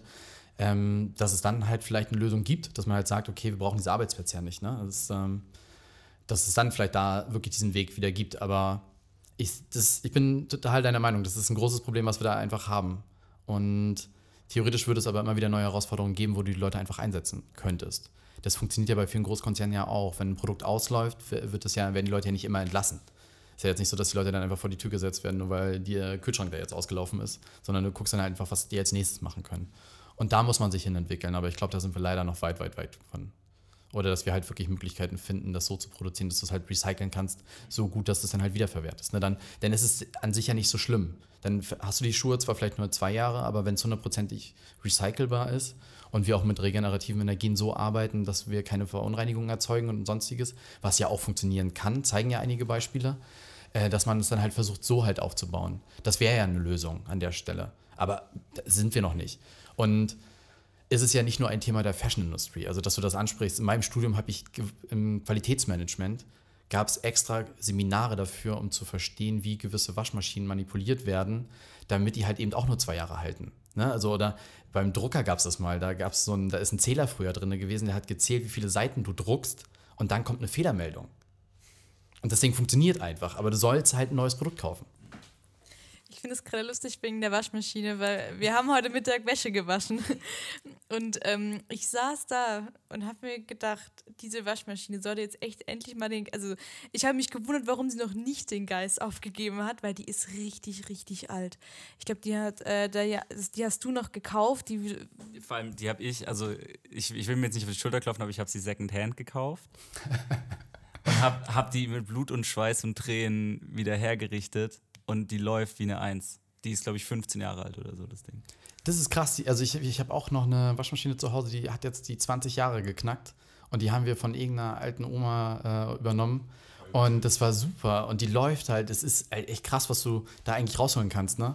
Aber wir haben halt irgendwann vor 20 Jahren diesen Schalter umgelegt mit dem Massenkonsum. Dass jeder halt einfach mehr Geld verdient und so weiter. Und dann kam das halt dazu. Ja, weil da habe ich mich auch heute Mittag gedacht, weil die ist ja schon jetzt ungefähr vier, fünf Jahre bei uns im Besitz und ähm, die ist echt auch krass. Also wir haben die hier auch, also wir wohnen ähm, nicht im ersten Stock. Man muss ein paar Treppenstufen laufen, viele Treppenstufen. Und das Ding ist halt wirklich, ey, bist auch als wir ausgezogen sind, die erstmal hochzukriegen, runterzukriegen. Ey, das, diese Waschmaschine, wir haben uns tatsächlich dreimal überlegt, ob wir sie nicht einfach wegwerfen und eine neue kaufen, einfach nur aber ich bin sehr, sehr happy, dass wir es nicht getan haben. Auch es ist halt wirklich ein ähm, wirkliches, was ist da drin? Stahl, was weiß ich. Das, das ist noch so richtig schön mit so, mit so einer Gusseisentrommel. Also die, die so vier, fünf Stockwerke hochtragen, macht richtig viel Spaß. Äh. Sind da nicht sogar noch Gewichte drin? da, sind unten, da sind unten noch richtig so Backsteingewichte ja. drin, dass, dass sie nicht wandert und so. Aber sie läuft einfach wie eine Eins und ich bin überzeugt davon, das Ding läuft auch noch weitere fünf bis zehn Jahre einfach durch. Das Ding ist, wenn da was kaputt geht, kannst du es auch noch reparieren das ist ja einfach heutzutage auch ein Thema. Ne? Also es gibt in vielen Bereichen einfach dieses, es wird ja bei vielen Telefonherstellern ja auch immer vorgeworfen, dass die einfach nicht reparierbar sind heutzutage. Und da merkst du ja, dass die halt genau das halt einfach wollen, dass du immer, immer, immer neu kaufst. Ich habe jetzt nochmal eine Frage, die ähm, mich tatsächlich die letzten vier Wochen beschäftigt hat. äh, tatsächlich sind wir jetzt seit fast, ich glaube, wir haben jetzt fast einmonatiges ähm, komplett selbstständig sein. Mhm. Also wir waren ja davor selbstständig, aber jetzt seit einem Monat ähm, komplett, komplett. Und ich glaube, der Janik und ich, wir durchleben gefühlt jeden Tag eine Achterbahnfahrt von Janik, das war das Dümmste, was wir uns, was, was wir jemals gemacht haben. Okay, es war das, die beste Idee, die wir überhaupt hatten. Okay, bist du dir sicher, dass wir weitermachen sollten? Okay, wir müssen unbedingt weitermachen, wir können niemals. Also es ist wirklich, also manchmal ist es nur zweimal die Woche, wo, wo wir eine Achterbahn haben, manchmal ist es an einem Tag kommen wir dreimal auf, auf eine neue Erkenntnis. Äh, kennst du das auch oder hast du irgendwann mal, weil ich meine, du kommst ja aus einem, aus einer, sag ich mal, wie du auch erzählt hast, aus einem sehr sicher ähm, gut bezahlten Job mit einer unglaublichen Karrierechance. Ähm, hattest du hin und wieder mal auch so eine Achterbahnfahrt, dass du gedacht hast, okay, ähm, äh, in der Tat, also ich, äh, eine Anekdote ist da vielleicht auch noch so, als ich das meinem Chef damals gesagt habe, dass ich gehe, hat er gesagt, du bist halt geisteskrank, weil du halt einfach alles hinwirfst. Ne? Das ist, du kannst es es ist Quatsch, was du da machst. Und ich meinte so, nee, ich will es halt einfach anders spüren. Und absolut. Ich hatte am Freitag war ich in Schwerin zu verschiedensten Terminen, hatten wir, glaube ich, vier, fünf Termine. Und mein Mitgründer meinte dann am Abend zu mir, Hannes, es ist der allererste Tag, wo alle Termine gut liefen. Weil du hast manchmal wirklich auch unterschiedlichste Termine am Tag, die einfach gut laufen. Und das habe ich jede Woche. Ich habe hab Tage.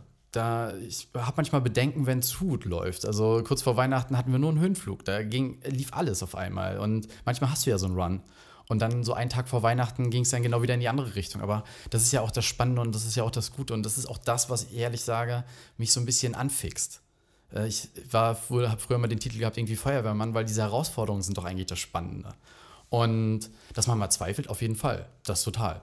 Das, ähm, bei unserem Konzept ist es ja auch noch so, dass wir jetzt am Anfang uns auch komplett selber finanzieren. Also du hast auch keine Einnahmen, das fängt jetzt erst langsam alles an. Äh, deine Ersparnisse gehen dann halt irgendwann auch äh, immer mehr flöten. Ähm, da kriegt man schon irgendwann so ein bisschen dieses Gefühl und sagt sich so, boah, ist es das Richtige? Läuft das jetzt an? Was passiert dann danach? Aber auf der anderen Seite, was kann uns halt wirklich passieren? Also es ist jetzt nicht so, ich weiß nicht, ob es bei eurer Ideen so ist, aber bei uns sprechen wir teilweise über Projekte, wo wir jetzt irgendwie über 200.000 Euro reden. Das ist eine große Summe und äh, wird mir auch manchmal mulmig, wenn ich darüber denk, äh, nachdenke. Auf der anderen Seite ist es keine Summe, die irgendwie abschreckt, äh, dass du die nicht irgendwann mal zurückzahlen kannst, ne? Ob, wenn du einen Kredit aufgenommen hast. Es ist jetzt nicht so, dass du komplett in den Schuldenberg verschwindest. Und dann geht es halt auch wieder. Aber ich habe manchmal Anrufe, wo ich meinen Co-Founder anrufe und äh, so sage, du, ich habe gerade Zweifel. Das ist, ähm, kennt er, andersrum ist es genauso das gehört dazu. Und ich glaube, wenn du das nicht hättest, würdest du vielleicht auch teilweise, vielleicht auch teilweise vielleicht zu viele Risiken eingehen. Also es ist ja so ein bisschen diese Angst zu haben, kann ja auch helfen. Also dass du manchmal Sachen mehr über, drüber nachdenkst. Ne? Ähm, am Ende sage ich aber trotzdem jedem, einfach probieren. Weil, wie gesagt, es kann dir wenig passieren. Es ist anders, wenn du jetzt Familienvater bist oder eine Familie hast oder irgendwie als Mutter auch schon zwei, drei Kinder und dann da wirklich so diese Verpflichtungen hast. Ne? Das ist, das ist nochmal was ganz anderes. Da würde ich, glaube ich, auch nochmal anders drüber denken. Aber solange wir jetzt in der Situation sind und nicht gebunden und halt wirklich keine Kinder und das Risiko nur erstmal bei mir liegt, kann ich da jeden Tag eigentlich glücklich wieder rausgehen. Und ich kenne auch keinen erfolgreichen Gründer, der sagt, dass er von Anfang an nur von einer Höhenwelle zur nächsten geritten ist. Würde mich wundern.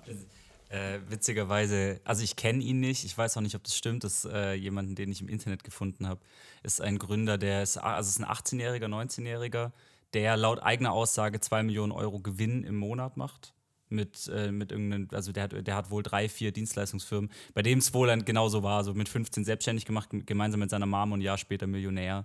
So gibt es vielleicht auch, aber ich glaube, dass das vor allem das Leben ganz oft von, von diesen was, was du gerade sagst, deswegen finde ich witzig, Feuerwehr, so, du, du betreibst viel Troubleshooting und viel, äh, viel sozusagen Feuer löschen, um, um da hinzukommen, wo du, wo du hin willst. Das ja. Ding ist doch auch, also wenn er jetzt 18, 19 ist, ist, dann ist das Blatt ja noch nicht geschrieben. Also der, wenn er mit 70 das immer noch sagt, dass er dann wirklich nur eine Welle nach der anderen geritten ist und sie immer erfolgreich war, dann krass, Respekt. Aber es ist nicht so, dass wir eigentlich auch oftmals aus den Fehlern und aus dem Scheitern halt lernen. Und das ist ja das, was uns in der deutschen Mentalität eigentlich immer noch sehr, sehr stark fehlt. Ne? Ähm, dass man da doch eigentlich wirklich viel draus machen kann. Und viele erfolgreiche Gründer sagen halt, die richtig erfolgreiche Idee kommt erst nach dem fünften Mal Scheitern. So, dann, dann ist es halt so. Ja. Ich bin eh ein äh, großer Fan des Scheiterns auch. Also ich glaube, es ist jetzt auch, ähm, ich, ich, glaube, wir haben schon fast eine ganze Podcast-Folge darüber aufgenommen. Weil ich hatte tatsächlich ein, ähm, also ich, ich wiederhole es immer gerne nochmal, auch wenn die Leute es schon gehört haben. Äh, es gibt nämlich einen Satz, den mein Professor, ich hatte einen Philosophieprofessor, der auch ein komplettes Buch über das Scheitern gesproch, äh, ges gesprochen, geschrieben hat. Mhm. Und äh, der hat immer den Satz in der Uni, also in der Vorlesung benutzt, dass ein Blinder nur den Wald erkennt, wenn er gegen den Baum läuft. Und ich fand, es ist, also ich, von meinem Studium ist nicht so viel hängen geblieben. Das, äh, das ist hängen geblieben und das äh, finde ich aber auch was sehr, sage ich mal, lebensweisendes tatsächlich. Und ich bin, ich find, finde auch, also ich bin ein ganz großer Fan vom Scheitern und finde auch, dass es in unserer Gesellschaft immer noch sehr verpönt ist. Oder ich auch, also aus, sage ich mal, dieser schwäbischen Kleinstadt komme, wo aber auch Scheitern immer noch was ist oder auch aus einer, also ich nicht aus der Generation, aber dennoch schon noch den Druck von anderen Generationen äh, spüre, die sagen, und was würden die anderen denken und nee, und man, man muss aufpassen und Ähm, tatsächlich, ich habe mal mir einen Podcast angehört über, muss ich mir mal überlegen, wie die hieß. Das war die Gründerin, ich glaube, von Bloomydale. Ich glaube, Bloomydale ist auch dann bankrott gegangen. Mhm. Und es war eines der einzigen Interviews, die sie gegeben hat damals. Okay. Und das fand ich unfassbar inspirierend. Also wie sie auch erzählt hat, also sie war damals auch schwanger, als dann auch ähm, sie dann eben auch unglaublich großartiges Unternehmen, was auch super lief, aber dann hat einfach ein ähm, Investor krank geworden und dann war halt einfach auf einmal von einem Tag auf anderen kein Geld mehr da. Und das fand ich ein unglaublich inspirierendes äh, Interview tatsächlich, was mir viel mehr, also hört sich ein bisschen blöd, aber sehr, sehr viel mehr Inspiration gegeben hat als manch eine Erfolgsgeschichte. Also beziehungsweise diese Frau hatte immer noch eine Erfolgsgeschichte in Ja. sich, aber ich fand einfach, ähm, ich habe da für mich viel, viel mehr rausgezogen tatsächlich. Ich muss dazu auch immer sagen, wenn du gescheitert bist und dann nicht die Hoffnung verlierst, ähm, wirklich komplett verzweifelst oder sonstiges und dass dein Leben komplett den Bach runtergeht, sondern du dich halt wieder aufrappelst und halt weitermachst, im besten Falle sogar das nächste Projekt probierst und einfach nicht aufgibst, dann hat das doch auch viel mehr Charakterstärke, als wenn du halt wirklich nur Erfolge hinlegst. Das ist, also ich finde es schon sehr be bewundernswert und ich kenne einige Stories. Ich habe letztes Jahr einen kennengelernt, der hat fünf Insolvenzen hinlegen müssen. Und eine Insolvenz als Geschäftsführer von der GmbH ist nicht witzig, weil da deine komplette Wohnung auseinandergenommen wird und so weiter. Und das sechste Unternehmen lief jetzt. Der meinte halt, der war jetzt schon 55, der hat das erste Unternehmen mit 20 gegründet und nur Flops hin gehabt. Und er meinte, aber jetzt läuft es und der macht alle Fehler, die er in der Vergangenheit gemacht hat, macht er jetzt einfach nicht mehr. Und das fand ich krass. Also der Typ, mit dem treffe ich mich regelmäßig. Und wenn ich irgendwie Fragen habe, dann ist es genau den, den ich halt irgendwie frage, was würdest du jetzt gerade in der Situation machen? Und deswegen müssen wir halt einfach wirklich mehr auch dieses Scheitern halt einfach fördern. Das ist, ist einfach so. Und man darf ja auch immer nicht verwechseln, nur weil das Unternehmen jetzt vielleicht beispielsweise pleite geht, heißt es ja nicht, dass es an dir lag. Also wenn jetzt wirklich ein Investor kurzfristig abspringt oder sonstiges, aus irgendwelchen anderen Gründen, da kann ja alles sein, ob Krankheit oder sonstiges, dann ist es ja nicht ein Zeichen dafür, dass deine Idee schlecht war oder sonstiges, sondern das hat dann halt einfach in dem Moment nicht gepasst. Punkt. Ne? Und es gibt ja auch viele Ideen, die dann nach Jahren wiederkommen und auf einmal laufen oder ja, also das ist, ich finde, dieses Scheitern ist immer bei uns so, so richtig massiv einfach immer noch als schlecht dargestellt. Und wie du es auch sagst, eigentlich muss es einem scheißegal sein, was andere Leute über, darüber denken, weil du lebst ja für dich am Ende des Tages. Also so geht es mir zumindest, ähm, dass ich halt wenig Wert auf die Meinung von, von anderen Leuten auf mein, über mein Lebensbild halt irgendwie so denke. Also ich habe klar meine Freunde, wo ich dann schon frage und gezielt dann Fragen stelle, aber am Ende des Tages muss ich damit ja klarkommen. Und wenn ich es halt dann gescheitert bin und dann war es halt so und dann probiert man das nächste. Ich glaube auch immer, dass daraus die größten Erkenntnisse für sein eigenes, also ich, was auch, was du gerade gesagt hast, dieser Typ, der auch diese fünf gescheiterten Unternehmen dann hatte, dann ähm, was der rausnimmt. Ich glaube, das, also wir hatten es tatsächlich am Freitag über Unternehmensberater. Und äh, da hat uns äh, einer erzählt, dass er einen Unternehmensberater kennt, der selber noch nie ein Unternehmen hatte, der irgendwie, ich glaube, auch Mitte 20 ist und halt ähm, Unternehmen erzählt, was sie machen sollen. Und gerade dieser Typ, das wäre der perfekteste Unternehmensberater der Welt, weil er, zumindest jetzt aus, aus meiner Vorstellungskraft, einfach jede Scheiße einmal durchgemacht hat. Ähm, ich war ja selber auch mal eine Zeit lang Berater und fand es halt auch so absurd, dass ich jemanden irgendwie beraten soll, obwohl ich die ganzen Erfahrungen, Probleme und sonstiges noch gar nicht hatte, sondern halt wirklich rein theoretisch. Und in der Tat gibt es auch in Mecklenburg-Vorpommern gibt es zwei Unternehmensgründer, die halt genau das machen. Sie sind halt gescheitert, die hatten halt erfolgreiche Unternehmen und nehmen sich jetzt genau diese Zeit und helfen Unternehmen. Ne? Und die braucht man halt auch viel mehr äh, in den ganzen großen Venture Capitalisten und sowas halt alles, die halt wirklich dann dich supporten. Und das ist, da muss man noch viel mehr dran arbeiten. Das merke ich halt auch, weil auch gerade in vielen Unternehmen, die dir Geld geben und dich beraten wollen, sind halt irgendwelche Jungspunde, die nicht schlecht sind, aber die einfach gar nicht dieses Feeling einfach haben. Also ich finde es manchmal lächerlich, wenn mich jemand berät und mir dann so sagt, ja, ich komme jetzt gerade frisch von der Uni, habe das alles selber noch gar nicht erlebt und erzählt mir aber, wie ich das halt manchmal machen muss. Ist, da ist nicht alles schlecht dran, also das ist auch nicht, ne? Du kriegst ja immer neue Denkanstöße. Aber es wäre schon besser, wenn es Leute gezielter machen würden, die halt genau das gleiche mal erlebt haben. Und das ist ja das Coole an vielen Business Angels, dass das ja oftmals selber Gründer sind, die dir dann genau das erzählen und dir da auch helfen und dir dann halt auch manchmal sagen, ey, das würde ich an der Stelle anders machen, weil das eben nicht funktioniert hat. Und ja, da kann ich also, kann ich auch nur so bestätigen. Es ist schon gut, wenn man solche Leute irgendwie hat. Ich habe auch, das ist auch immer mein Tipp an alle meine Freundinnen, die ähm, gescheiterte Beziehungen oder sowas haben, tatsächlich. Nein, weil ich immer, ich sag immer zu denen, stell dir mal vor, du hättest es nicht erlebt und du hast irgendwann mal eine Tochter oder einen Sohn, der erzählt das Gleiche und sagt zu der Mama, ich brauche einen Rat. Du könntest demjenigen keinen Rat geben, wenn du es nicht selber schon mal erlebt hast. Und, je, und jetzt bist du an einem Punkt, dass es scheiße ist, aber du weißt, dass es nachher wieder weitergeht und wiederum das kannst du dann weitergeben an jemanden, der vielleicht irgendwann später in dieser Situation steckt. Also das ist ja auch was, was man auch im Privaten, also nicht nur dieses Scheitern im, im sag ich mal, Business-Kontext, ja. sondern auch im, sag ich mal, privaten. Total. Äh, man immer wieder anwenden kann und wichtiger ist als, weil wenn deine Beziehung nur toll ist, jetzt überleg mir dein Kind oder so, sagt irgendwann mal, was macht man denn, wenn man Liebeskummer hat? Und dann weißt du halt, was man machen kann, auch wenn es dir in dem Moment schlecht ging. Äh, bin ich total bei dir. Ähm, Im privaten Bereich muss ich aber offen und ehrlich zugeben, da halte ich mich manchmal sogar zurück, weil einen Tipp im Berufsleben zu geben oder einen Hinweis, da geht es manchmal um Existenzen und finanzielle Themen. Ne? Das kann einen nochmal anders aus der Bahn werfen. Wenn ich jetzt aber zum Beispiel von meinen Neffen in Zukunft irgendwie eine Frage kriege, wie das mit Liebeskummer und so weiter ist, da kann man natürlich unterstützend sein, aber ich glaube, manchmal muss man die auch trotzdem da reinrennen lassen, weil du musst auch manchmal die Fehler einfach selber machen. Du kannst jetzt auch nicht vor allen Fehlern schützen. Das, äh, das ist im Privatleben, sehe ich das manchmal, versuche ich das so ein bisschen zu trennen. Es gibt natürlich Situationen, da würde ich jetzt sagen, ja, okay, das solltest du jetzt vielleicht nicht machen, ähm, aber viele Sachen muss man einfach ausprobieren. Das formt uns ja am Ende des Tages. Das ist ja das Wichtige und ich glaube, das ist auch das Spannende. Und ich hatte das Glück, ähm, auch, dass ich schon einen guten Kontakt zu vielen älteren Menschen einfach hatte, die halt genau das dann auch so spannend erzählt haben. Ne? Also ist, was sie halt einfach für Fehler gemacht haben, für Erfahrungen gesammelt haben. Und das sind ja die Stories des Lebens. Und das ist beruflich als auch privat so. Und wenn du es eben nicht so erleben konntest, weil du halt einfach nie Fehler gemacht hast, dann ist das Leben vielleicht auch langweilig gewesen am Ende. Ja.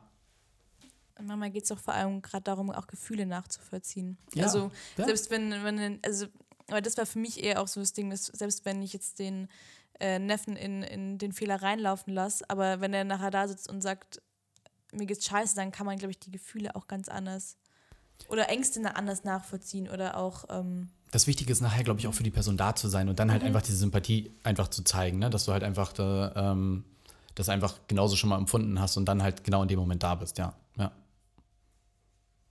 Ich, ich rede halt so viel, Janik. Es tut mir, ich, ich das ist, das ist absolut in Ordnung. Ich finde ich find das alles super, super interessant. Und äh, ich hatte das letzte Woche schon mit Bele nach solchen Gesprächen ähm, ist man immer unglaublich motiviert. Also zumindest geht mir das so, dass wenn man ähm, gerade so, wir, wir unterhalten uns jetzt seit einer Stunde zehn und also ich, ich, ich höre zu und ich beteilige mich am Gespräch, aber es schießen die ganze Zeit Dinge dann in den Kopf. Also so, man, man, man bekommt irgendwelche Probleme in den Kopf, die man plötzlich anders sieht, wo man denkt, ah krass, okay, das hilft mir da oder äh, für mich als Musiker tatsächlich Songzeilen als solche, die mir dann in den Kopf schießen. Und ich finde, Gespräche über, über solche Themen, wie wir jetzt eben seit einer Stunde führen, immer unglaublich inspirierend und unglaublich äh, treibend. Also ich, ich habe auch das, deswegen Bele sprach vorhin von, von der Achterbahn, die man die ganze Zeit durchmacht dann. Ähm, die ist meistens ist man oben auf der Achterbahn nach guten Meetings, nach guten Gesprächen, äh, nach dem Bier mit dem Kumpel, der halt auch selbstständig ist und davon erzählt, dass es bei ihm heute super gut lief, auch wenn es bei mir scheiße lief. Danach gehe ich raus und denke mir, geil, ich habe gerade richtig Bock, ich will gerade einfach weitermachen, ich will, ich will Gas geben und ich finde es immer unglaublich, äh, unglaublich ja, motivierend. Und ich glaube, da sprichst du einen guten Punkt an, weil das ist auch das, was ich an der Startup-Szene auch immer sehr bewundere. Man freut sich für andere. Mhm. Und das hast du in, einer, in, einem Bereich, wo viel Ellenbogenpolitik ist. Ja, Gerade im Beratertum war das früher auch die Hölle. Da ging es nicht darum, dass dein Kollege irgendwie erfolgreich ist, sondern da musstest du erfolgreicher sein als er. Aber in dieser Szene, da freut man sich, wenn jemand ein Investment abschließt. Das ist übergeil, weil dann einfach wirklich, du merkst es, geil, da lief halt jetzt was, die haben Erfolg gehabt und das zieht einen total mit. Auch wenn das Meeting, wie du schon sagst, bei dir halt eben nicht gut lief. Aber sowas motiviert und gerade in der Szene ist es schon so, dass man sowas dann halt auch teilt. Und ähm, das finde ich immer wieder beeindruckend. Deswegen sage ich auch immer wieder, ich äh, kann mir aktuell nicht vorstellen, in die alte Welt zurückzugehen, weil dafür ist es einfach zu cool gerade die Zeit.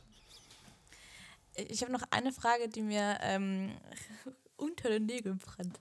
Ich fange gefühlt jede, ähm, jede Frage so an, aber ich habe nämlich noch eine Sache aufgeschrieben. Und zwar, weil was ich ganz spannend fand, weil das ist, äh, was du auch gesagt hast mit Feuerwehrmann und ähm, ich habe mal eine, Theo eine Theorie aufgestellt. Mhm.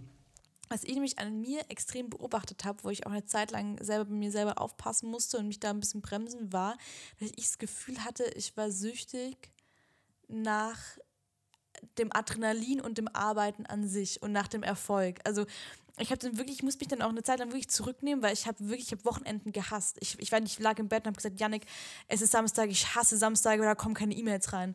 So, da antworten mir Leute nicht auf meine E-Mails. Ich hasse Samstage und Sonntage. Und es war richtig, also ich, mittlerweile finde ich Samstage und Sonntage super, aber weil ich dann gefühlt alle E-Mails mehr machen kann und ich kriege nicht gleich Antworten, denke mir so geil. Aber ich hatte da echt ähm, eine Zeit lang so ein, ähm, sag ich mal, so eine, so eine wirklich, ich würde das wirklich als Sucht bezeichnen, nach diesem Gefühl von, ähm, für mich war es wirklich eine Form von Adrenalin und von diesen Erfolgen. Und das ähm, finde ich, also es war dann auch hart, wieder auf den Boden aufzuschlagen und zu merken, es geht halt nicht immer so. Mhm. Aber ich habe für mich mal die Theorie entwickelt, ob das nicht so eine, auch so eine, so ein Gründertreiben ist, so ein innerliches, ähm, was viele Leute, die auch Unternehmen gründen, auch antreibt, diese, ich, ich weiß nicht, ob Sucht das richtige Wort ist, aber diese wirklich dieser Drang nach, ähm, dass diese Erfolge was in einem auslösen, dass du auch dieses Gefühl immer, immer wieder haben möchtest. Ist äh, ganz witzig, weil ich das über die Weihnachtsfeiertage gedacht habe. Ähm, ich bin nicht so der Fan von Weihnachten, ganz offen und ehrlich, es, bringt mir halt nichts. Äh, ähm, und ich fand das ganz schlimm, weil in der Zeit passiert halt nichts. Da ist die, selbst die Startup-Welt ist einfach ruhig. Da antwortet kein Business Angel auf irgendwelche Anfragen, weil die sind dann meistens schon im Urlaub. Investoren sagen dann halt auch, 23. ist Stichtag, wir sind erst ab dem 6. Januar wieder erreichbar. Und dann bist du in so einer leeren Ebene halt irgendwie. Du kannst viele Sachen abarbeiten, ist total geil, aber du hast schon recht, es kommen halt nicht diese Höhen und Tiefen dann in der Art und Weise. Und es ist eine Sucht und die merke ich halt auch verstärkt genau bei Gründern. Das ist halt auch das, was damals bei dem Test da, als irgendwie so rauskam, diese Analyse, dass man halt so eher von seinem Verhalten dieser also eher so geschäftsführermäßig unterwegs ist. Man denkt halt ans Unternehmen, gibt da keine Pausen und will da halt irgendwas bewegen, will, ist ständig motiviert und es bremst einen halt und macht einen unzufrieden, wenn es halt eben nicht so ist. Also Urlaub fand ich früher super anstrengend, weil ich dann immer so dachte, boah, jetzt ist ja, was passiert gerade eigentlich? Ähm, und ich glaube, ja, es ist genau das, was in der äh, Szene sehr, sehr stark vertreten ist. Und das ist auch das, was mir viele Investoren und so weiter gesagt haben, halt auch gerade suchen. Also die gucken ja bei den Teams was ist das Team? Da gucken sich selten die wirklich die Idee detailliert an, sondern die wollen ja in ein Team investieren und da brauchst du mindestens einen Visionär, der in diesem Bereich unterwegs ist. Und das sind meistens diese Visionärtypen, die halt irgendwie nie still stehen können, also die halt immer irgendwas machen müssen. Und die wissen halt, dass sowas halt wichtig ist für den Erfolg, weil du halt einfach weißt, da ist jemand, der immer powert. Immer. Und da ist aber die große Frage, ähm, ob das halt auch immer das Richtige dann für dich ist. Also viele wollen so sein und viele versuchen das halt auch. Aber viele übersehen halt auch viele kleine Anmerkungen, wo dann, oder so kleine Stellen, wo du halt dann merkst, okay, vielleicht ist es gerade zu viel. Also, ich merke es bei mir, ich habe jetzt wieder angefangen, dass ich wirklich dreimal die Woche laufen gehe, um halt runterzukommen, abzuschalten, zu, nachzudenken, was waren gerade die Themen. Ist es gerade zu viel? Muss ich halt irgendwo irgendwas anpassen? Das, das musst du parallel, glaube ich, machen. Du musst irgendeinen Ausgleich finden, der für dich passt. Das ist nicht für alles das Gleiche. Ne? Also manche gehen zum Yoga und so. Ähm, aber du musst versuchen, so ein bisschen gegen diesen Drang halt zu kämpfen und irgendwas zu finden, dass du auch mal abschaltest. Es ist einfach auch nicht gesund, wenn du 24 Stunden, sieben Tage die Woche für alles brennst. Das ist einfach so. Deswegen, wenn du da was für dich gefunden hast und da jetzt weißt, dass du die Wochenenden halt auch genießt, dann bin ich mega happy, weil ich an dem Punkt noch nicht gekommen bin. Bin ich ehrlich, also das äh, arbeite ich dran. Das ist einer meiner Vorsätze gewesen für 2020. Aber war es leider auch schon für 2019. Und ich finde es auch gut, dass man, äh, ich, ich weiß gar nicht, ich glaube, ich habe auch ein, zwei Vorsätze, da stand auch ähm, mehr Zeit für sich selbst nehmen. Und dann guckst du dir das dann Ende 2019 an und denkst dir so, ah, verdammt, warte mal. Aber ich habe es ein bisschen, also ich habe es tatsächlich auch geschafft. Ich habe dann auch gemerkt, ich muss ein bisschen auf den Pause-Knopf drücken, weil ich wirklich, ich war ähm, dann auch, also die Hochs waren halt hoch und dann aber auch die Tiefs waren auch tief. Und dann äh, muss man da gucken, dass man sich da auf, sage ich mal, ein Medium einpendelt. Und dann ähm, funktioniert das auch. Aber ich glaube, man muss einfach auf sich aufpassen, so wie immer. Also in, und ich glaube, man ist da auch ganz schnell anfällig bei solchen ähm, Projekten, dass man da dann eben ja einfach auch sein, sein, sein Leben hinein, hineinstürzt. Und ähm, das ist ja auch, wie du gesagt hast, gut. Ich glaube, man ist ich, ich glaube, also bei mir hat sich entwickelt. Ich habe dann auch gemerkt, okay, jetzt, jetzt, ist, jetzt ist gut, jetzt kann ich das auch ganz gut mit ähm, Pause. Aber ist ein Prozess auf jeden Fall.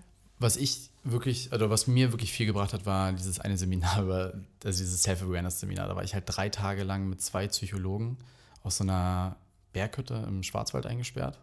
War im Winter, war ganz schön, hattest du eine Sauna, konntest du Schnee sehen und so weiter. Und die haben sich drei Tage mit dir beschäftigt. Du musstest drei Tage lang Telefon abgeben, alles. Es musste, ging nur wirklich drei Tage um dich.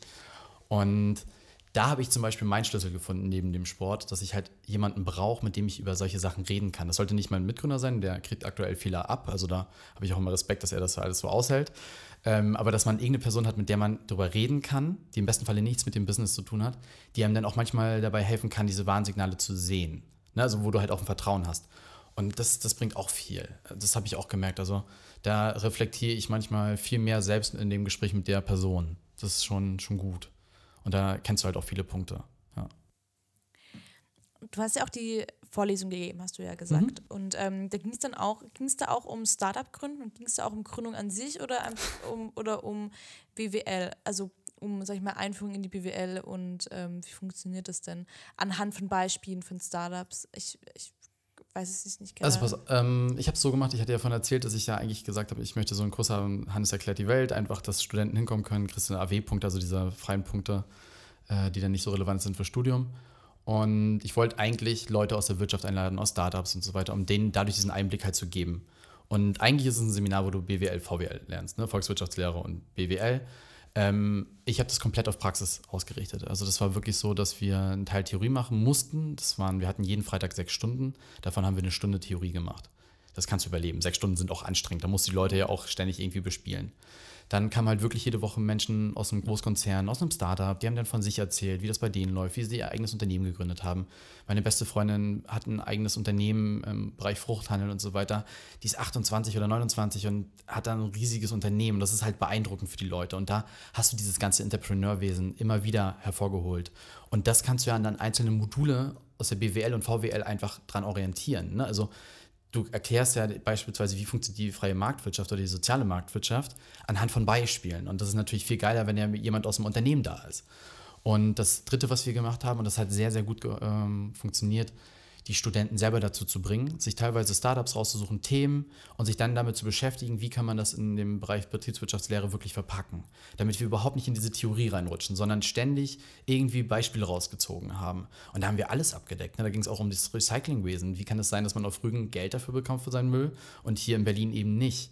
Was für Konzepte stecken dahinter? Wie können die da ein Geschäftsmodell draus gebaut haben, was der Umwelt hilft und sie damit sogar Geld machen?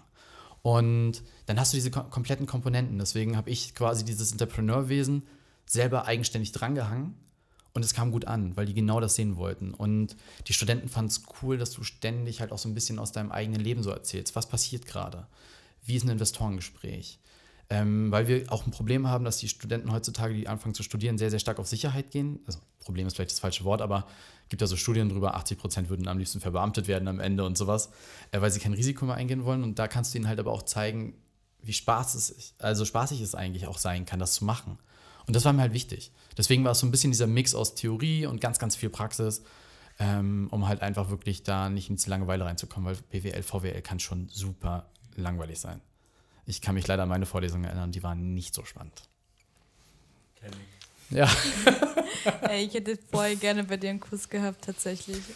Ja, vielleicht also, gibt es wieder.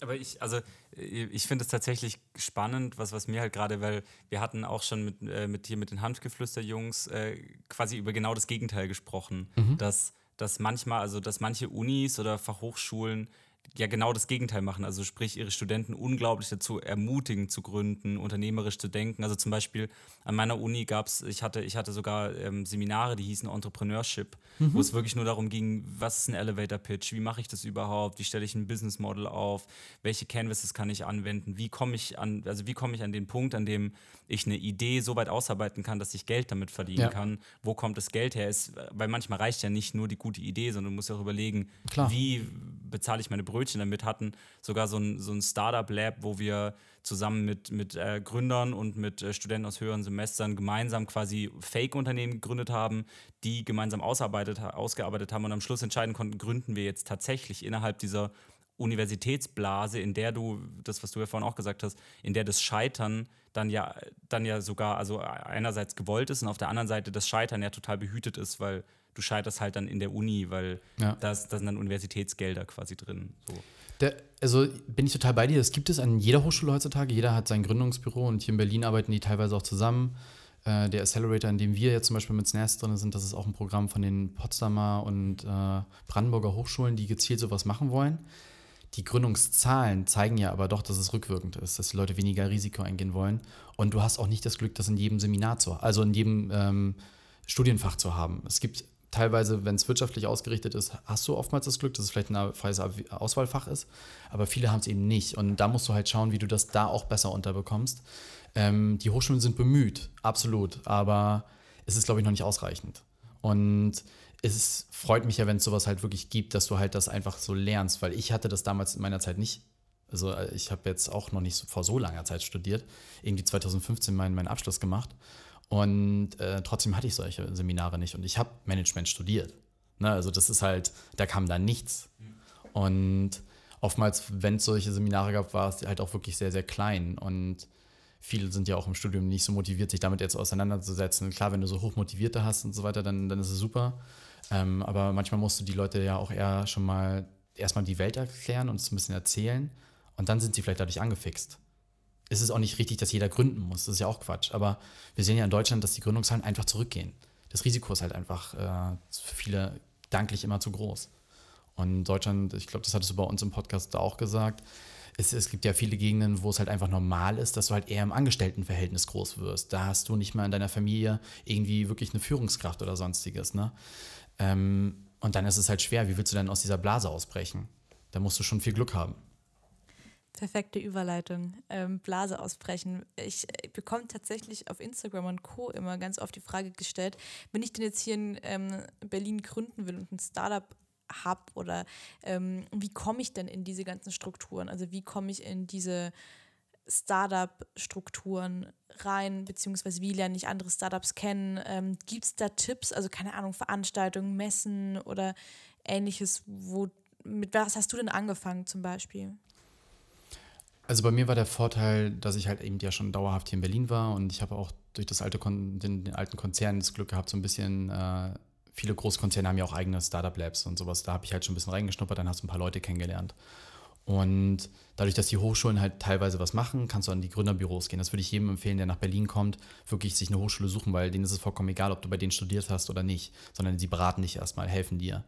Und dann ist eigentlich das A und O wirklich Netzwerkevents zu besuchen. Also das ist eigentlich quasi das Abendprogramm, was ich äh, fast jeden Abend habe, dass ich halt auf irgendeiner Veranstaltung bin, siehst bei Meetup oder sonstiges, siehst du halt einfach, dass jeden Abend auch Pitch-Events sind, Veranstaltungen, wo sich halt irgendwelche Co-Founder zusammenfinden können, weil du noch, wenn du eine gute Idee hast, aber noch keinen, der mitgründet, dann gibt es dafür Events. Das ist schon sehr gut in Berlin aufgebaut. Also Berlin hat da wirklich unglaublich viel Glück, dass es einfach viel gibt.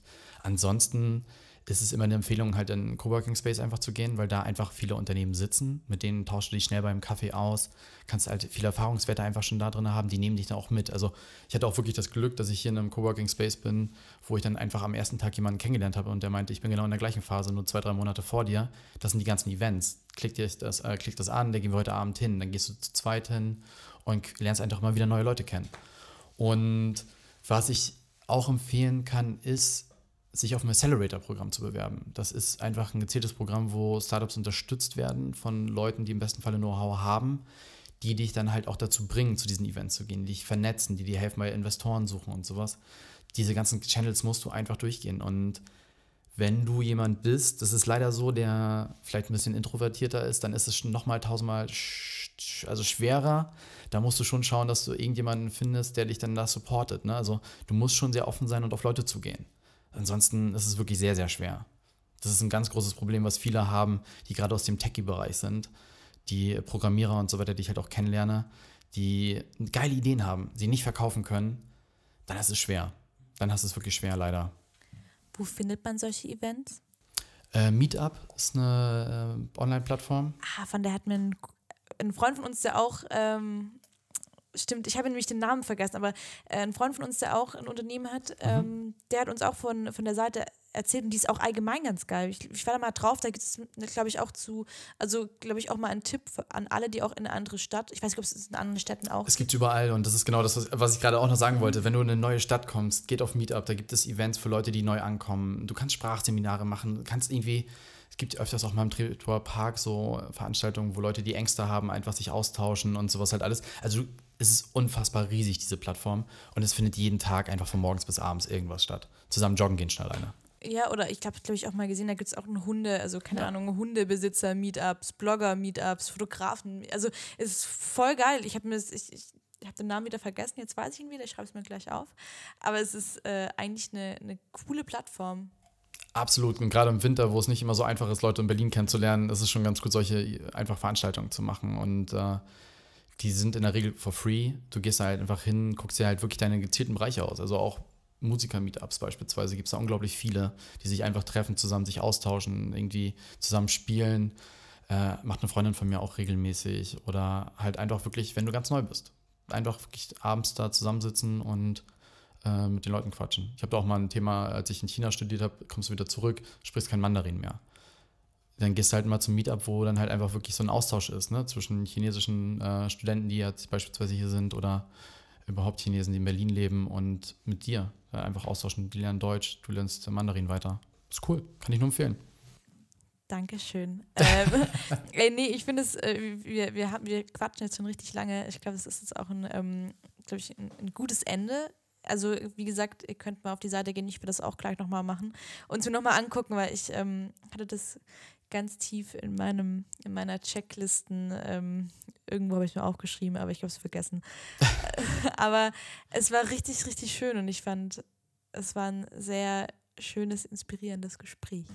Äh, vielen Dank. Also mir hat es eine Menge Spaß gemacht. Es waren auch echt gute Fragen. Also es hat auch Spaß einfach gemacht, eure Meinung zu vielen Sachen einfach zu hören, weil es einfach auch erstaunlich ist, was ihr jetzt halt ja aufbaut. Ne? Dieses erst einen Monat richtig existieren, das ist, äh, da wird euch noch einiges erwarten, aber man darf nicht aufgeben. Man darf nicht aufgeben. Das ist das Ding. Ich glaube auch, das ist echt noch. Äh, es, es gibt noch viele Hürden zu, weil das ist eben das Ding. Ich, wir hatten es ja auch, glaube ich, mal in ein, zwei Folgen davor erzählt schon, als, dass wir ja eigentlich, sage ich mal, eine safe Auftragslage hatten und auf einmal fällt halt einer der größten ähm, Auftraggeber weg und auf einmal sitzt du da und sagst, hey, wir haben doch gegründet, weil es war doch so sicher alles. Und auf einmal sitzt du da und denkst dir so, ähm, warte mal kurz, jetzt, jetzt fehlt da ein bisschen was. Also ist alles noch human, aber das ist Klar. halt, solche Sachen passieren halt einfach. Wie gesagt, du darfst einfach dich nicht runterziehen lassen. Du musst einfach schauen und du, es ist immer wieder empfehlenswert, äh, sich einfach Stories von anderen erfolgreichen Gründern anzugucken.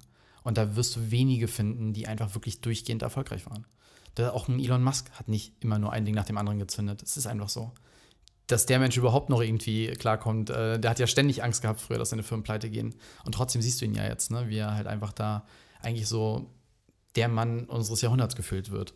Ich habe auch eine Gründerstory, die auch sehr zu empfehlen ist. Es ist ähm, die von dem Typen, der diese Handy Dinger, ja toll, ne? Ist, äh, Ah.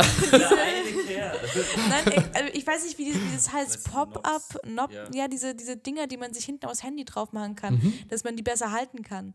Ähm, aber diese Runden, wo auch verschiedene Farben, Gesichter und so. Guck, ich kann nicht mal eine Marke nennen, das ist ganz gut, aber ich glaube, jeder, also weiß, die kann man so ausfahren und raus und rein, ne? Und ähm, der ist tatsächlich auch, der hat die Idee gehabt und der hat dann damals, ähm, der hat alles auf die Karte gesetzt. Dann hatte der auch relativ wenig Geld, ist ähm, nicht pleite gegangen, aber war so, okay, scheiße, jetzt ist Geld weg. Und dann ist tatsächlich äh, durch einen Brand in Kalifornien sein Haus abgebrannt. Und dann hat er eine Abfindung bekommen. Und die Abfindung hat er komplett ins, ins Unternehmen gesteckt. Und äh, das, ähm, und dann hat es funktioniert.